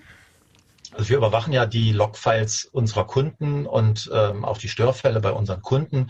Und ja, das ist ganz erheblich nach oben gegangen und zwar hauptsächlich durch die Erhöhung der Heimarbeitsplätze. Mhm. Normalerweise äh, arbeiten die alle in ihren Büros, geschützt von einer Firewall im Perimeter und sind da sehr, sehr sicher. Jetzt kommt äh, Pandemie, Homeoffice und das am Anfang, gerade im März, ist das ja sehr schnell gelaufen. Und da hatten, hatte kaum jemand Möglichkeiten, nun diese Geräte, die man aus den Büros jetzt nach Hause geschleppt hat, denn die wenigsten hatten ja äh, einen Laptop von einer Firma, den sie hätten mitnehmen können ähm, diese Geräte waren eben nicht so geschützt, wie man das beim Einstöpseln in öffentliche Netze, und das tut man, wenn ich mich ans DSL zu Hause anstöpsle, mhm. eigentlich machen sollte. Das ist dann im Laufe der Zeit in den ersten Wochen, insbesondere von den größeren, gerade bei den kritischen Infrastrukturbetreibern, da haben das also sehr, sehr schnell machen müssen, mhm. äh, sind diese äh, Techniken eingeführt worden. Äh, aber generell kann man sagen, äh, die Cyberkriminellen haben sehr schnell reagiert äh, und das Ziel ihrer Angriffe geändert auf den Endpunkt, der meist jetzt weitgehend ungeschützt äh, im Netz stand. Und, ist statistisch äh, wir, nachweisbar. Wir haben äh, noch etwas anderes beobachtet. Das ist jetzt äh, erstmal nur eine Vermutung, weil die äh, Motive kann man natürlich im, nicht immer ganz klären. Äh, wir haben die Vermutung, durch die Corona-Krise ist in vielen Ländern auch eine Wirtschaftskrise ausgelöst worden. Und äh, auch wie man das 2009 in der großen Finanzkrise äh, beobachten konnte, Wirtschaftskrise führt immer dazu, dass äh, kompetente ITler ihren Job verlieren und auf die äh, böse Seite wechseln. Und äh, das ist, denke ich, auch ein Faktor, dass die Wirtschaftskrise dazu geführt hat, dass einige Leute, die vorher legal gearbeitet haben oder zumindest teilweise legal gearbeitet haben, eben auf die dunkle Seite gewechselt sind und dann äh, sich zum Beispiel auf die Lösegelderpressung spezialisiert haben. haben den Hut sozusagen getauscht dann, ne? Genau. Ähm, wenn man sozusagen auf staatliche Akteure nochmal guckt, seht ihr denn, also die EU hat jetzt vor kurzem sozusagen irgendwie sich für den Krieg im Netz gerüstet. Äh, seht ihr denn, dass es sowas gibt oder glaubt ihr, dass es sowas gibt, dass wirklich Staaten im Netz jetzt bereits schon gegen oder dass Staaten im Netz gegeneinander antreten? Ja, sicherlich nicht so, wie, wie, wie Armeen normalerweise gegeneinander antreten. Man äh, ist ja dann erfolgreich, wenn man nicht sichtbar ist. Mhm. Und ich glaube, das, was Nachrichtendienste oder militärische Abschirmdienste machen, äh, das entzieht sich äh, äh, unseren Feststellungen. Da kann man sehr mhm. schön drüber spekulieren. Aber ich glaube, dass äh, da sollten, sollten sich auch die Sicherheitsexperten ein bisschen zurückhalten. Das können die Geheimdienste wahrscheinlich viel besser beantworten. Mhm. Aber die sitzen ja hier leider nicht mit am Tisch. Dann würden die uns auch nichts sagen. Also ja, auch nichts richtig. Äh, dazu aber noch eine Anmerkung. Es gab tatsächlich schon äh, Fälle, wo ein äh, politisches Motiv zumindest vermutet wird und wo es auch ähm, offensichtlich war. Zum Beispiel im Zusammenhang mit den äh, Ausschreitungen um die äh, Entfernung einer Statue in Tallinn äh, da wurde dann im zeitlichen Nahebereich äh, wurden dann estnische äh, wurden dann estnische Regierungswebseiten angegriffen und jetzt nicht irgendwie subtil, sondern wirklich, äh, ich sage mal mit dem Holzhammer DDoS-Angriff. Also ich überlaste diese Webseite mit ganz vielen Anfragen, dass keine echte Anfrage mehr durchgeht. Also nichts, was irgendwie subtil wäre. Und da ist natürlich dann der Verdacht da, dass das aus politischen Gründen ge, äh, äh, geschehen ist, so nach dem Motto, wir betrachten das als Provokation und antworten auf die Provokation damit, dass wir da eben, äh, dass wir da eben eure Webseiten offline nehmen. In die ähnliche Richtung äh, ging auch zum Beispiel NotPetya. Das war eine Ransomware, die äh, auf die Ukraine fokussiert war, äh, die auch äh, tatsächlich, äh, ja, es wurde zwar eine Lösegeldforderung gestellt, aber die Daten wurden tatsächlich gelöscht. Also die wurden nicht unbedingt äh, verschlüsselt und dann freigegeben. Und da ist natürlich dann die Vermutung da, dass das einfach als, äh, äh, als Sabotageaktion geplant war, die auch offensichtlich sein sollte. So, Stefan ist wieder an die kritische Infrastruktur angeschlossen, hat wieder Strom in seinem Rechner. Ich habe mich wieder angeschlossen, habe nebenbei irgendwie noch für ein ARD-Stück was geklärt, weil es irgendwie einen Terrorverdacht in Dessau gab. Zumindest sind da Leute äh, verhaftet worden. Äh, man macht ja als Journalist immer alles nebenbei. Okay. Äh, kann sich denn Deutschland in diesem Cyberwar eigentlich ausreichend verteidigen? Ausreichend kann man sich nie verteidigen, mhm. jedenfalls nicht eine Nation, weil wir haben anders als bei äh, Krankenhäusern, als bei Kommunen, als bei äh, Firmen eben keinen Außenhaut zur Verfügung. Wir haben so viel Innenverkehr äh, und so viel internationale Beziehungen, dass man sich nicht im klassischen Sinne verteidigen kann, vollständig. Das heißt natürlich nicht, dass wir unsere kritischen Infrastrukturen nicht verteidigen sollten. Äh, das, das ist klar, aber es, man kann jetzt das, das, sich nicht vorstellen wie in diesem klassischen Kriegsmodell. Man baut äh, eine, einen Wall an die Grenzen und dann kommt keiner rein und äh, man verteidigt sich gegen eine Invasion, wo dann äh, die äh, Soldaten versuchen, die Grenze zu übertreten.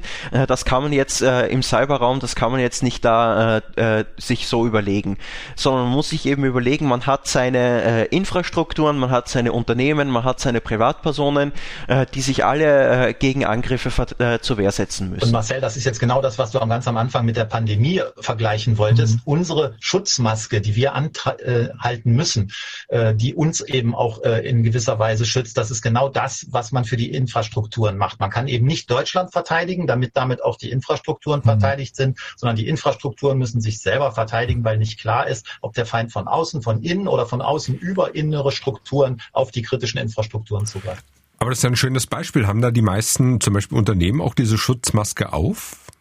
Das ist die Firewall. Ne? Also die Firewall, die Endpoint Security, äh, das ist die Anti-Bot-Strategie, das ist die Sandbox. Also äh, ist eben die Frage, was für eine Qualität von Maske kann ich mir als Unternehmen leisten? Wie sehr glaube ich, bin ich empfindlich wirtschaftlich, wenn ich hier zu wenig tue? Und das ist eben die Frage. Gebe ich eben ein Euro für eine Maske aus oder gebe ich 30 Euro für eine Maske aus? Und die Unternehmen müssen halt entscheiden, äh, gebe ich 1000 Euro für eine kleine Firewall aus oder vielleicht jeden Monat 10.000 Euro äh, für einen super Service Service, äh, der eben sehr viel weniger Löcher lässt. Ich meine das noch ein bisschen anders. Also ich habe immer in der Vergangenheit immer wieder gehört, dass gerade so kleinere mittelständische Unternehmen äh, sich der Gefahren da noch gar nicht so bewusst sind. Das meint jetzt so äh, mit der Maske. Ob es immer sehen. Genau. wie mit den Masken, wie mit den Masken, ganz genau. Also der, ich sehe ja den, das Virus nicht und deswegen gibt es ja auch so viele, äh, die diese Gefahr negieren oder für nicht so richtig ernsthaft halten. Und genauso ist das mit der Bedrohung in der IT-Welt auch. Der kleine mittelständische Unternehmen hat in der Regel nicht die Firewalls, die ihm sagen, dass er gerade angegriffen wird. Und deswegen nimmt er das mit der IT-Security nur in der Tagesschau und im Heute-Journal wahr und sieht sich selber gar nicht als Angriffsfläche. Bis zu dem Zeitpunkt, an dem er selbst angegriffen wird. Wenn er es merkt. Ich will euch noch mal ein bisschen in eine andere Richtung drängen. Seht ihr denn, dass, dass die Gesellschaft und auch die äh, gesellschaftlich Verantwortlichen, die politischen Entscheidungsträger eine Strategie haben, Deutschland sozusagen in dem Fall sicherer zu machen? Ja klar. Ich meine, wir, sehen es ja jetzt gerade äh, mit der Sicherheitsagentur, die hier bei uns äh, installiert wird. Das sind immense äh, Summen, die da in die Hand genommen werden, um an der Stelle äh, auch aus Deutschland heraus was zu entwickeln. Wir haben es genauso auch äh, bei der Erhöhung des äh, Personalapparats fürs BSI. Da haben viele Anbieter wie wir Probleme, weil dort halt sehr interessante Jobs geschaffen werden, wo dann auch unsere Mitarbeiter sich überlegen, hinzugehen. Aber da wird sehr viel gemacht an der Stelle. Ja, ja aber es ist natürlich auch wieder das Problem, was wir vorher besprochen haben, man verteidigt nicht äh, die deutsche Cyber-Außengrenze, äh, sondern man verteidigt äh, im Wesentlichen jedes Unternehmen, äh, jede Organisation, jede Person äh, sich selbst. Okay, kann ich verstehen. Es gibt natürlich auch ganz viele, ganz viele Menschen, die zum Beispiel jetzt gerade das äh, IT-Sicherheitsgesetz 2.0 irgendwie kritisieren und sagen, das ist allein schon eine Sicherheitslücke, dieses Gesetz. Einer davon ist zum Beispiel Manuel Attuk von der AG Kritis und der hat sogar noch eine ganz konkrete Idee, wie man sozusagen kritische Infrastrukturen schützen kann. Äh, mit freiwilliger Hilfe. Mein Name ist Manuel Attuk. Ich bin auch bekannt als Honkhase als, als Nickname, bin Informatiker, habe einen Master in Applied IT Security und bin Ingenieur. Seit über 23 Jahren in der Informationssicherheit tätig und befasse mich eben mit den Themen kritische Infrastrukturen, Hackback, Ethik, Katastrophenschutz und äh, bin Gründer und Sprecher der unabhängigen Arbeitsgruppe AG Kritis. Ich äh, sitze seit meinem sechsten Lebensjahr an IT dran und habe schon immer irgendwie äh, mich interessiert, hinter die Fassade zu gucken oder zu sagen, wie komme ich eigentlich auf das andere Gerät dran. Ähm, hat mich immer fasziniert, das Ganze eben nicht gemäß Gebrauchsanleitung zu verwenden. Und äh, das war sozusagen auch ein, ein natürliches Gespür, was mich dann auf kurz oder lang in den Chaos Computer Club gebracht hat. Was heißt denn mit sechs Jahren? Da bin ich jetzt gerade hängen geblieben. Als ich sechs Jahre alt war, äh, habe ich meinen ersten äh, C64 bekommen und angefangen auf dem rumzuhackern, ne? Basic und äh, hier und da äh, geguckt, ob und wie man äh, Software vielleicht cracken kann sozusagen oder Spielstände manipuliert. Mit sechs? Ja, das war dann eher so mit sieben oder so, aber mit sechs hatte ich den und habe okay. den dann Tag und Nacht befuchtelt. Mhm. Also ich habe verstanden, sozusagen von klein auf äh, computeraffin, im CCC aktiv, bei einer Firma angestellt, die sich um Cybersecurity äh, mhm. kümmert. Man kann vielleicht irgendwie so Whitehead irgendwie ganz plump mal drüber schreiben, wenn ich richtig irgendwie interpretiere. Ja, das passt. und jetzt sozusagen die Idee vom, vom Cyberhilfswerk. Aus welcher, aus welchem Bereich sozusagen deiner, deines Lebens kommt es?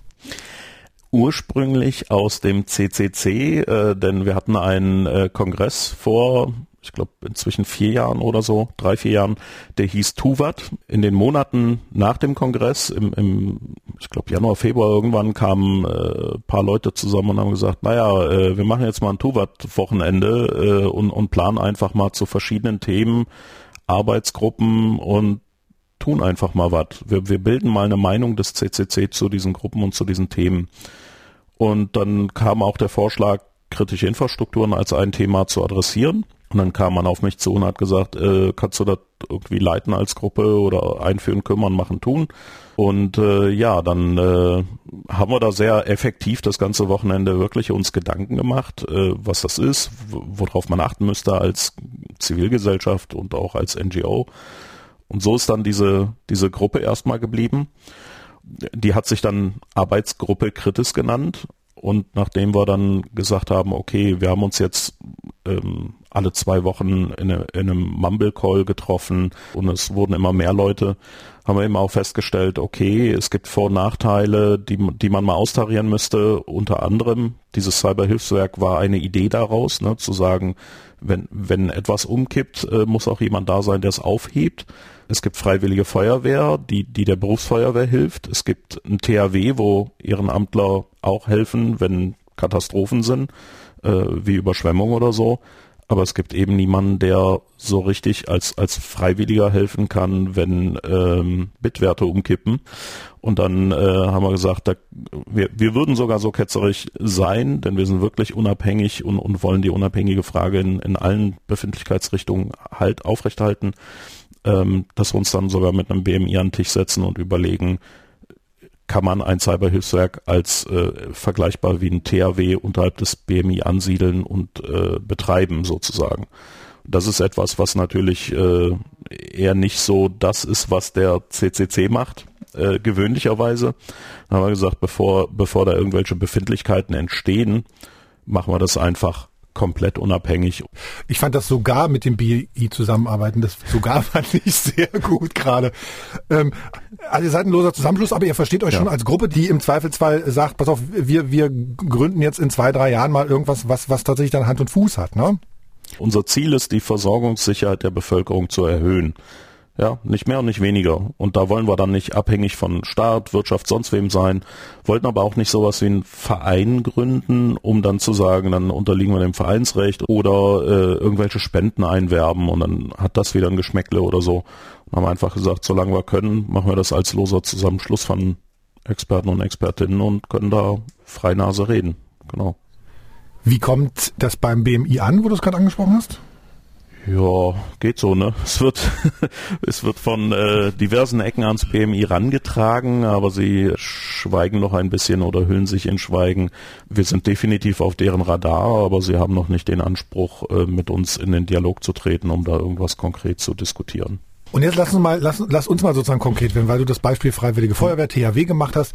Wenn, wenn ich das als Beispiel rannehme, dann würde ich mir vorstellen, sowas wie, okay, meine Stadtwerke, die haben gerade ein Problem, die wurden gerade angegriffen hm. oder was auch immer man da, oder dass es irgendwie äh, das Netz schwankt oder was weiß ich, was alles so oft äh, passieren könnte, Blackout droht oder ist schon da. Also sozusagen, es ist eine unmittelbare Gefahr da und dann wäre sozusagen, dass ihr wie das DHW oder die Freiwillige Feuerwehr sozusagen dann ankämt und eure Laptops aufklappen würdet und als schnelle Eingreiftruppe agieren würdet. Oder wie ist die Vorstellung? Ja, so ein bisschen so, nur nicht ganz so, äh, wie soll ich sagen, äh, Science-Fiction-mäßig. Wir haben ja ein Konzept dazu auf unserer Webseite ag.kritis.info veröffentlicht, das Konzept zur Steigerung der Bewältigungskapazitäten in Cyber-Großschadenslagen. Cyber-Großschadenslage sagt schon aus, es muss irgendwas mit IT zu tun haben und eine Großschadenslage ist immer dann, wenn es überregional oder langanhaltend sozusagen ist. Also es muss schon Krisen- oder Katastrophenausmaß haben und nicht äh, hier nebenan äh, das kleine Wasserwerk hat mhm. äh, irgendwie ein paar Bauchschmerzen und möchte sich jetzt nicht irgendeinen IT-Experten einkaufen, der das Problem behebt und spart sich dann das Geld, weil kann ja umsonst ein Cyberhilfswerk rufen. Das ist nicht der Plan, sondern tatsächlich äh, vergleichbar dem THW, dass man eben sagt, eine, äh, eine Behörde oder eine Kommune bittet um Amtshilfe durch zum Beispiel das BMI oder wen auch immer, wird dann tatsächlich ein, ein ordnungsgemäßer Prozess in Gang gesetzt, zu sagen, wir, wir brauchen jetzt Hilfe. Dann kann man eben das Cyberhilfswerk dazu rufen, denn es gibt ja so wie es die Berufsfeuerwehr gibt, auch beim Bundesamt für Sicherheit in der Informationstechnik das MIRT, das Mobile Incident Response Team. Wenn eine kritische Infrastruktur einen Cyberangriff hat, rückt unter anderem genau dieses BSI MIRT Team aus oder Teile des Teams, aber das Team besteht aus irgendwas zwischen 15 und 30 Leuten, je nachdem, wenn sie von anderen Abteilungen Leute dazuziehen.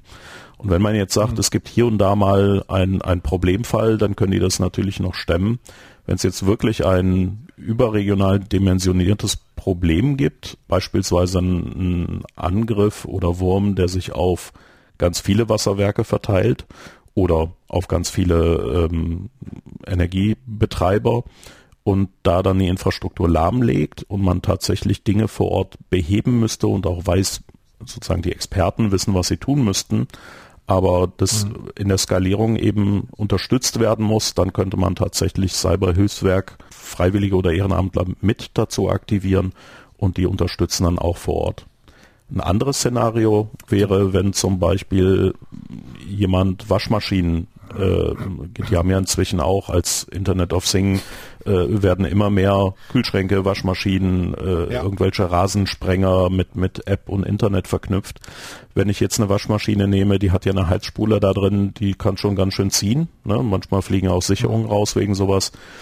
Wenn ich die jetzt so manipuliere, dass alle gleichzeitig anspringen, kann ich, kann ich tatsächlich, wenn es mehrere hunderttausend Maschinen sind, die haben wir Stand heute nicht im digitalen Netz in Deutschland, aber wenn es dann zukünftig mal so viele werden und die gleichzeitig angeschmissen werden, dann kann das tatsächlich eine, eine Netzschwankung in einem Ausmaß kreieren, die durch so einen Lastabwurf sozusagen nicht mehr kompensiert werden kann. Und dann hat, hätte man tatsächlich einen überregionalen Ausfall oder ein Blackout. Und dann müsste man ja diese Waschmaschinen vor Ort mit einer gepatchten Firmware oder mit einem, mit einem Fix irgendwie sozusagen anpassen.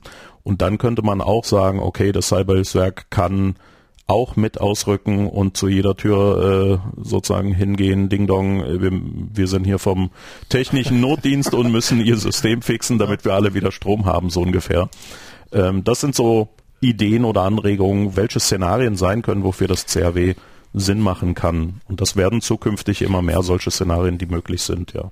Verstehe, also ähnlich wie wir CRW, Ding Dong, wir, wir müssen mal den Keller, Keller leer pumpen. So ungefähr, genau. Ähm, was ich mich die ganze Zeit frage, es, es gibt ja sozusagen, also das THW gibt's ja, ja. ne? Das heißt, technisches Hilfswerk hat sozusagen eine ganz klare Struktur, hat sozusagen ganz klare Beauft ich nenne es mal Beauftragung, äh, die haben einen klaren Auftrag, ja, genau. Auftrag, genau, und es ist klar, wann die einschreiben, wann die nicht einschreiben. Was spricht denn dagegen sozusagen, das konzeptionell bei denen mit anzusiedeln? Nix. Wir würden uns freuen, wenn beispielsweise ganz konkret gesagt wird, ja, dein CRW könnte man ins THW eingliedern oder damit reinbinden und etablieren.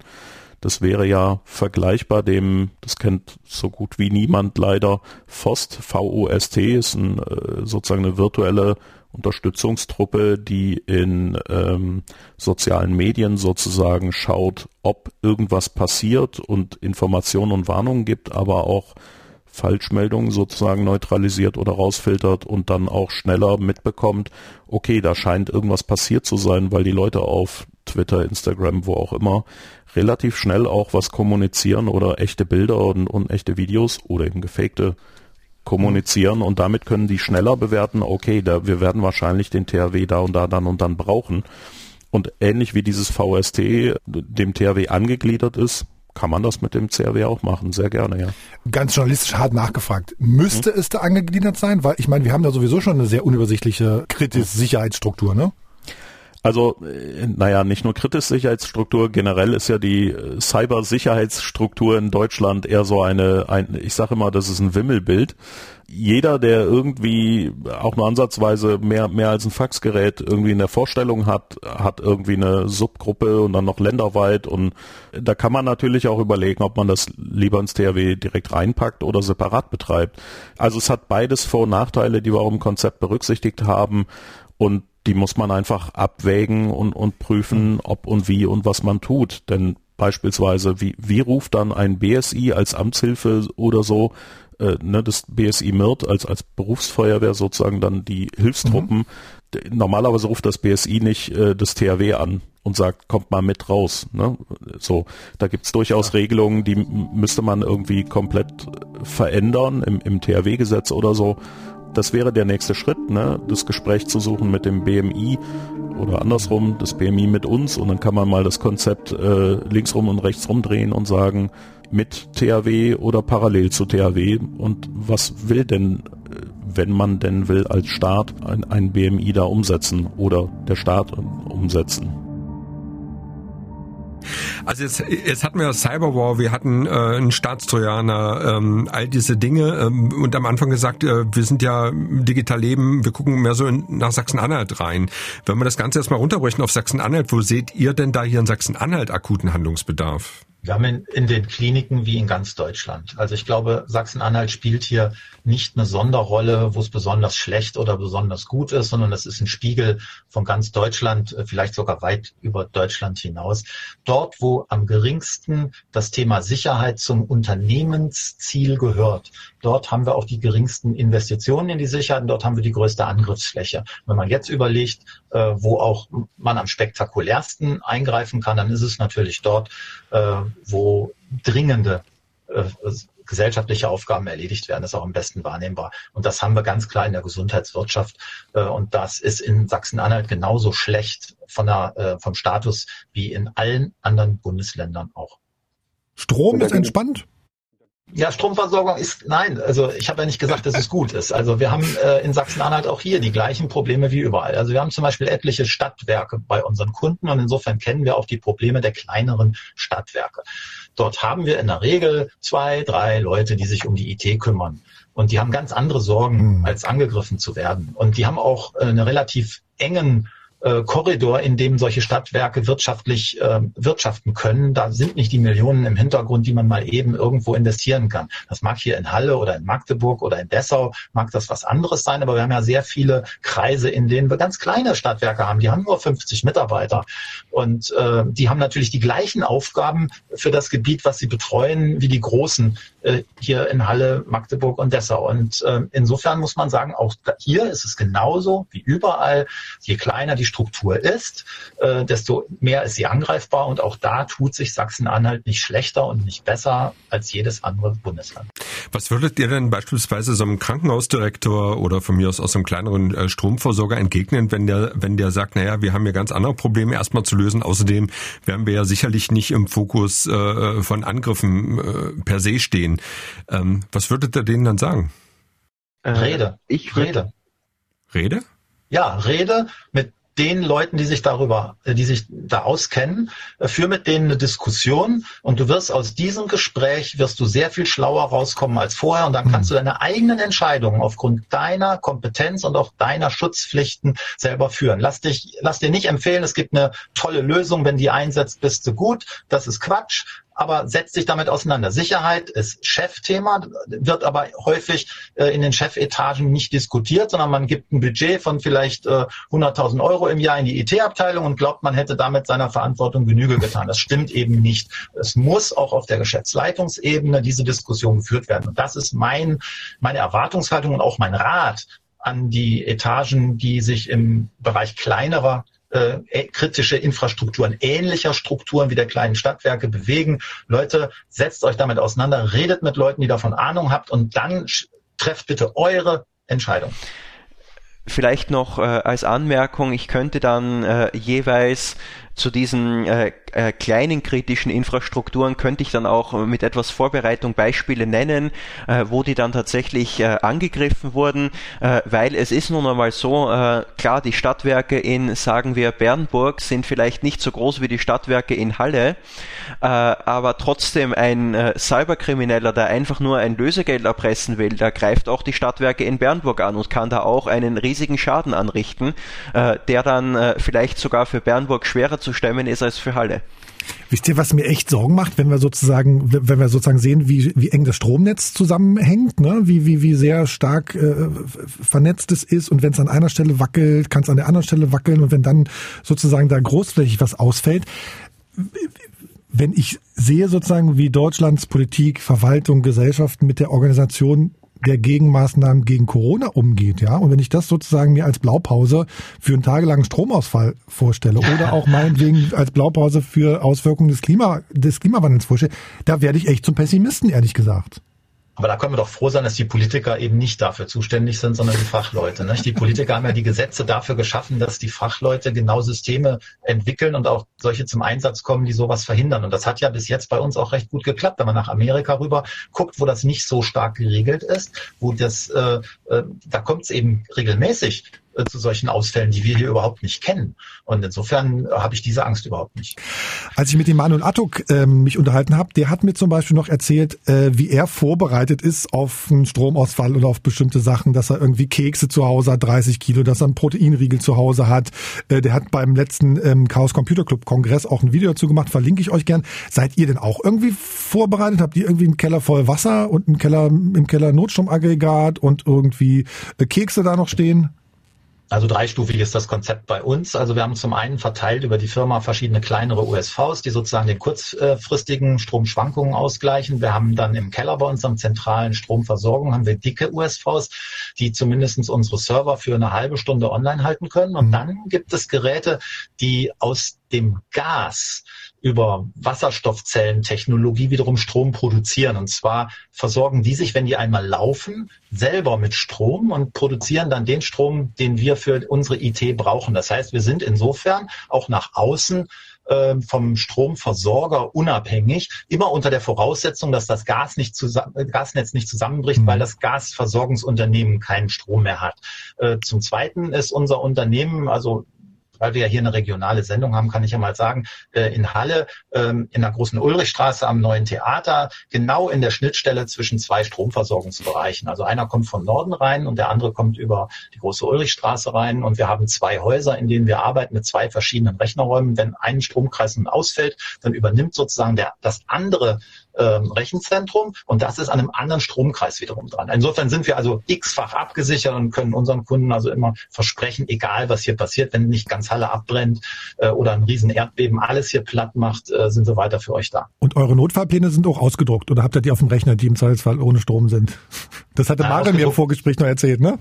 Ja, ähm, also ausgedruckt haben wir sie nicht. Ähm, wir haben sie zum einen online, aber wenn kein Strom da ist, wären die natürlich nicht da. Wir haben sie aber äh, verteilt über das äh, Netz der ESC und über die verschiedenen Arbeitsplätze haben wir sie auf insgesamt vier Notebooks. Die werden sozusagen stündlich replizieren, die das, was wir bei uns in den Notfallplänen oder überhaupt in der ganzen Wissensmanagement der ESC haben, inklusive Ticketsystem und allem, wird auf diese vier Notebooks repliziert. Und sobald jetzt tatsächlich alle unsere Hauptsysteme inklusive aller Redundanzen ausfallen, schnappt man sich diese Notebooks und kann damit dann weiter arbeiten. Die haben dann ein paar Stunden Strom und die lassen sich im Zweifel auch mit anderen Quellen, Autobatterien und ähnlichem weiter betreiben. Also auch da ist dran gedacht, aber, aber ja, man muss sich da vorher Gedanken drüber machen, muss es organisieren, sonst ist man hoffnungslos verloren. Aber ausdrucken kannst du auch nichts, ne? Dann. Nein, ohne Strom geht gar nichts. Und das ist eben auch die Antwort auf deine einführende Frage in der Sendung. Äh, ja, der Strom ist, das, ist der Dreh- und Angelpunkt. Mhm. Nichts in unserer Gesellschaft heute, nichts funktioniert mehr ohne Strom. Also selbst der Bauer auf dem Feld, da ist eben keine Kuh und ein Flug, sondern da ist ein Traktor mit einem Navi. Und wenn das Navi ausfällt, dann passt das. Dann wird der nicht mehr ordentlich arbeiten können. Also ich bin eher so der analoge, analoge Typ hier in der Runde. Deshalb wurde ich gleich hellhörig, als, als ich Kekse und Proteinriegel hörte. Hat er die wirklich gehamstert? Ich suche ja immer noch die Verursacher, die das Toilettenpapier gehamstert hat. Meinst du, es waren die ganzen Nerds? Naja, also im Zweifelsfall Leute, die äh, ein psychisches Problem auch hatten vielleicht. Im, im, nein, nee, aber im Zweifelsfall Leute, die sich auf sowas vorbereiten. Naja, freilich, das ist ja sozusagen, der Gedanke ist ja tatsächlich da, wenn Strom ausfällt, funktioniert, funktioniert irgendwie irgendwann das, die Wasserzufuhr nicht mehr, die Abwasserzufuhr nicht mehr, das, also das potenziert sich dann ja und dann wird es kompliziert, am Ende es irgendwann wieder hochzufahren nach einer bestimmten Zeit und es sozusagen zu parallelisieren. Also ich glaube, das ist ein massives, also eine massive Herausforderung, sich da zu schützen. Das ist, ja. das ist auch jetzt ein guter Punkt, der äh, da zur Sprache gekommen ist. Äh, es ist nicht nur wichtig, dass man äh, den Angriff äh, verhindert, dass man den Schaden sozusagen gleich von Anfang an verhindert, sondern es ist auch wichtig, dass wenn schon etwas passiert ist, dass dann der Wiederanlauf, die Wiederherstellung, dass die schnell und richtig funktioniert. Habt die ist viel, viel anspruchsvoller und auch schwieriger als das Verhindern. Das ist ja gerade bei unseren Stromsystemen der Fall. Also zu verhindern, dass die kollabieren, ist viel, viel einfacher, als die nachher wieder hochzufahren. Aber man muss trotzdem beides vorbereiten. Natürlich, natürlich. Seid ihr denn irgendwie besonders vorbereitet zu Hause? Also du, Gerd, du hast jetzt auch von der Firma erzählt. Habt ihr zu Hause irgendwie im Keller was? Nee. Nein, also äh, klar, ich habe eine USV, aber die wird mir eben auch nur über eine Stunde oder was helfen. Mhm. Und was habe ich davon, wenn ich zu Hause jetzt den Strom habe äh, und drum um mich herum ist die Kommunikation zusammengebrochen, dann läuft mein Internetrouter, aber übers Internet kommt nichts. Also äh, das, das Problem, was ich immer sehe, das ist halt die Heizung. Und ja, äh, ich überlege gerade im Rahmen der Heizungserneuerung, ob ich auch auf die Stromproduktion durch Gas umsteige. Mhm. Aber die große Frage ist halt, äh, klappt das Gas, wenn der Strom weg ist? Mhm. Marian, hast du was zu Hause im Keller? Irgendwie Kekse, also Wasser? Ich ich habe äh, tatsächlich ein bisschen Wasser und ein paar Konserven zu Hause, aber jetzt nicht unbedingt im Hinblick auf die Katastrophe, sondern eher im Hinblick äh, darauf, dass es gut schmeckt und äh, dass man auch äh, nicht jeden Tag zum Supermarkt laufen will und was kaufen will. Äh, also ich möchte äh, nicht sagen, dass ich da äh, gut äh, vorbereitet bin auf eine solche Situation. Äh, Heizungsanlage, ja, wenn die hier ausfällt, es gibt noch äh, einen kleinen Heizlüfter. Äh, das ist so ein Kombinationsgerät, Ventilator und Heizlüfter. Wenn die Heizungsanlage ausfällt, aber es noch Strom gibt, kann man sich äh, vor den setzen und äh, erfriert dann wenigstens nicht. Äh, ansonsten, äh, ja, es ist natürlich, äh, wie vorher gesagt, äh, die Frage, was kann man tatsächlich noch machen, ist zwar schön, wenn mein Laptop noch Akku hat und selbst wenn mein Router noch läuft, aber wenn da über die Internetleitung nichts mehr kommt, dann nutzt mir das auch nichts mehr. So, zum Schluss von jedem von euch vielleicht ein oder zwei ganz kurz Tipps für jeden zu Hause zum Schutz, was man unbedingt machen muss oder gemacht haben sollte.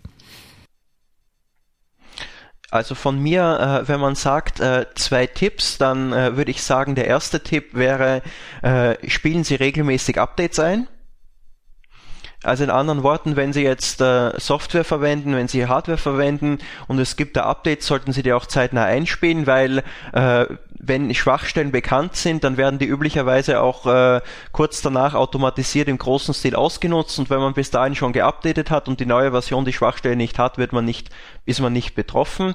Äh, und der zweite Tipp, äh, achten Sie auf Ihre Passwörter. Nutzen Sie nicht überall äh, das gleiche Passwort, nutzen Sie komplexe Passwörter, ändern Sie die Passwörter, wenn Sie den Verdacht haben, dass sie abhanden gekommen sind, wenn sie in falschen Händen geraten sind. Nutzen Sie einen Passwortmanager, um alle Passwörter bis auf eins, das Sie sich merken müssen, äh, verschlüsselt abzuspeichern. So, jetzt hat Gerhard noch irgendwie die Chance. Gibt's was? Ja, ja ich will ja ein bisschen für ja. die andere Sache tun, nämlich sich auch ein bisschen mal zu entspannen. äh, das Betriebssystem, äh, was die meisten einsetzen, Windows hat einen eingebauten Virenschutz. Äh, von vielen Fachleuten wird inzwischen gesagt, dass der unterm Strich wahrscheinlich für den Privatanwender wirkungsvoller ist als ein Haufen äh, Antivirusprogramme. Insofern äh, vielleicht da mal ein bisschen auch entspannter rangehen. Was aber jeder mal machen sollte, ist, guckt euch das Gerät an, was euch vom Internet trennt. Meistens ist da auch eine Firewall drin. Guckt euch einfach mal an, wie die funktioniert. Und äh, ihr werdet sehen, ihr könnt da einiges machen. Und wer da mal reingeguckt hat, und äh, da mal seine Erfahrung gemacht hat, der hat ein sehr viel besseres Bild davon, was Schutz gegenüber Internet eigentlich heißt. Das ist ein unheimlich spannendes Feld äh, und die Dinger sind nicht so kompliziert, dass man da Angst vor haben muss. Das WLAN-Router-Passwort ändern immer. Hab ich noch immer oben auf so einen Listen immer gesehen, ne? Das automatisch, ja. was, na, was sozusagen automatisch. Ja. Ne? Quatsch. Ja, kann man machen. Natürlich. Ich meine, mit den Passwörtern, da hat der Marcel recht, dass, wenn man die, äh, Marian, Entschuldigung, äh, hat der Marian recht, wenn man die äh, regelmäßig ändert, ist natürlich die Gefahr, dass die ausspioniert werden, geringer. Moment nicht regelmäßig ändern. Also regelmäßig ändern würde ich nicht empfehlen, weil äh, kein Mensch merkt sich ständig neue Passwörter, sondern wenn man jetzt eine Benachrichtigung bekommen hat, ich habe irgendwo einen Account gehabt und äh, da gab es einen Hack, äh, dass ich dann hingehe äh, und dort tatsächlich mein Passwort ändere. Ja, also das Problem bei den Passwörtern ist halt meist der Wörterbuch-Hack oder die, das Ausspionieren und da ist es auch ein guter Tipp, wenn man jetzt also nicht mit einem Passwortmanager arbeitet, aber ich unterstütze diesen Vorschlag von Marian ausdrücklich, aber wenn man jetzt nicht damit arbeitet, dass man sich ein System äh, zurechtlegt, zum Beispiel, äh, wenn man unter einer bestimmten URL einen bestimmten Dienst in Anspruch nimmt, dass man irgendeine Kombination ähm, aus einer Regel macht, wo man sich aus dem Domainnamen und eigenen äh, Sachen immer wieder dieses Passwort neu zusammenbauen kann. Mhm. Und dann kann man nämlich dieses Verfahren einmal im Jahr ändern äh, und dann hat man immer wieder neue Passwörter, ohne dass man sich dauernd was Neues äh, ja, anlernen muss. So, ihr wirkt beide sehr entspannt. Äh, ihr schlaft nachts sicherlich auch gut. Ich habe sozusagen jetzt nochmal, um es zusammenzufassen zum Ende, äh, was gelernt. Stefan, kannst du mich jetzt wieder schelten? So was Philosophisches oder was Framing-mäßiges? Ich glaube, an vielen Stellen sollte man gar nicht so sehr darüber reden, wie wir Sicherheit erhöhen können, sondern, Achtung, wie wir Unsicherheit verringern können. Ich glaube, das ist sozusagen etwas mehr, was uns ins Handeln äh, bringt. Aber Stefan, wir müssen noch eine andere Frage jetzt hier mit den beiden klären. Darf ich noch dazu was sagen? Nein! Also die Transparenz erhöhen. Jetzt habe ich es doch gesagt. Nein, nein, doch natürlich darfst du sagen. Die, Trans was du die am Anfang Transparenz erhöhen. Also ich, es geht darum, sich selber zu betrachten, Transparenz reinzubringen, wo die Bedrohung ist und mhm. welche Möglichkeiten zur Verteidigung bestehen. Und dann komme ich der Sache näher. Und auch als Firma offensiver damit umgehen, wenn man was, was hatte? Also vertraulich, aber durchaus offen gegenüber okay. den Ansprechstellen, die einem helfen können, ja. Mhm. Ja, meine Bedrohung ist mein Stromkabel. Das vergesse ich ab und zu mal und das, der Akku geht dann so schnell runter. Ja.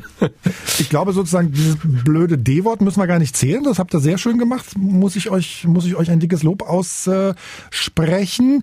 Wie immer an alle anderen, digitalleben.mdr.de. Da erreicht der Chef und mich rund um die Uhr 24-7. Naja, ganz so stimmt's nicht, aber wenn wir sozusagen in die E-Mails reingucken. Am liebsten haben wir natürlich Sprachnachrichten. Die könnt ihr uns äh, auch bei Enker schicken. Links dazu in den Shownotes haben wir schon gesagt.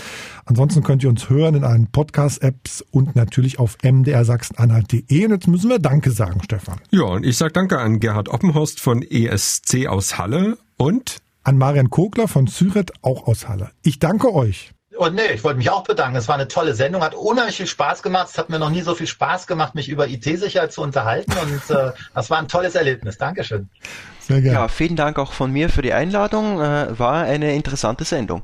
Und wir schauen jetzt mal, ob Sigrid und Michael ihre Strafe auch eingelöst haben. Ein Podcast von MDR Sachsen-Anhalt. Digital Leben. Hallo, die Sigrid hat mich gebeten, eine Nachricht zu hinterlassen. Mein Name ist Stefan und äh, ich arbeite in Magdeburg an selbstfahrenden Lastenrädern. Wir bauen also an der Uni ein System auf, mit dem man sich ein Fahrrad zu jedem beliebigen Ort rufen kann. Und äh, wir hoffen, dass wir das in diesem Jahr schaffen, dass man uns vielleicht sieht in der Stadt Magdeburg, dass wir so erste Experimente machen und dann hoffentlich in zehn Jahren diesen Service auch jedem zur Verfügung stellen können, der, der so einen Bedarf nach einem Leihrad hat. Und wenn ich mir gerade mal so die Wintersituation anschaue, dann ist wahrscheinlich das nächste große Projekt dann automatisierte Schneeräummobile. Dankeschön. Tschüss. Digital Leben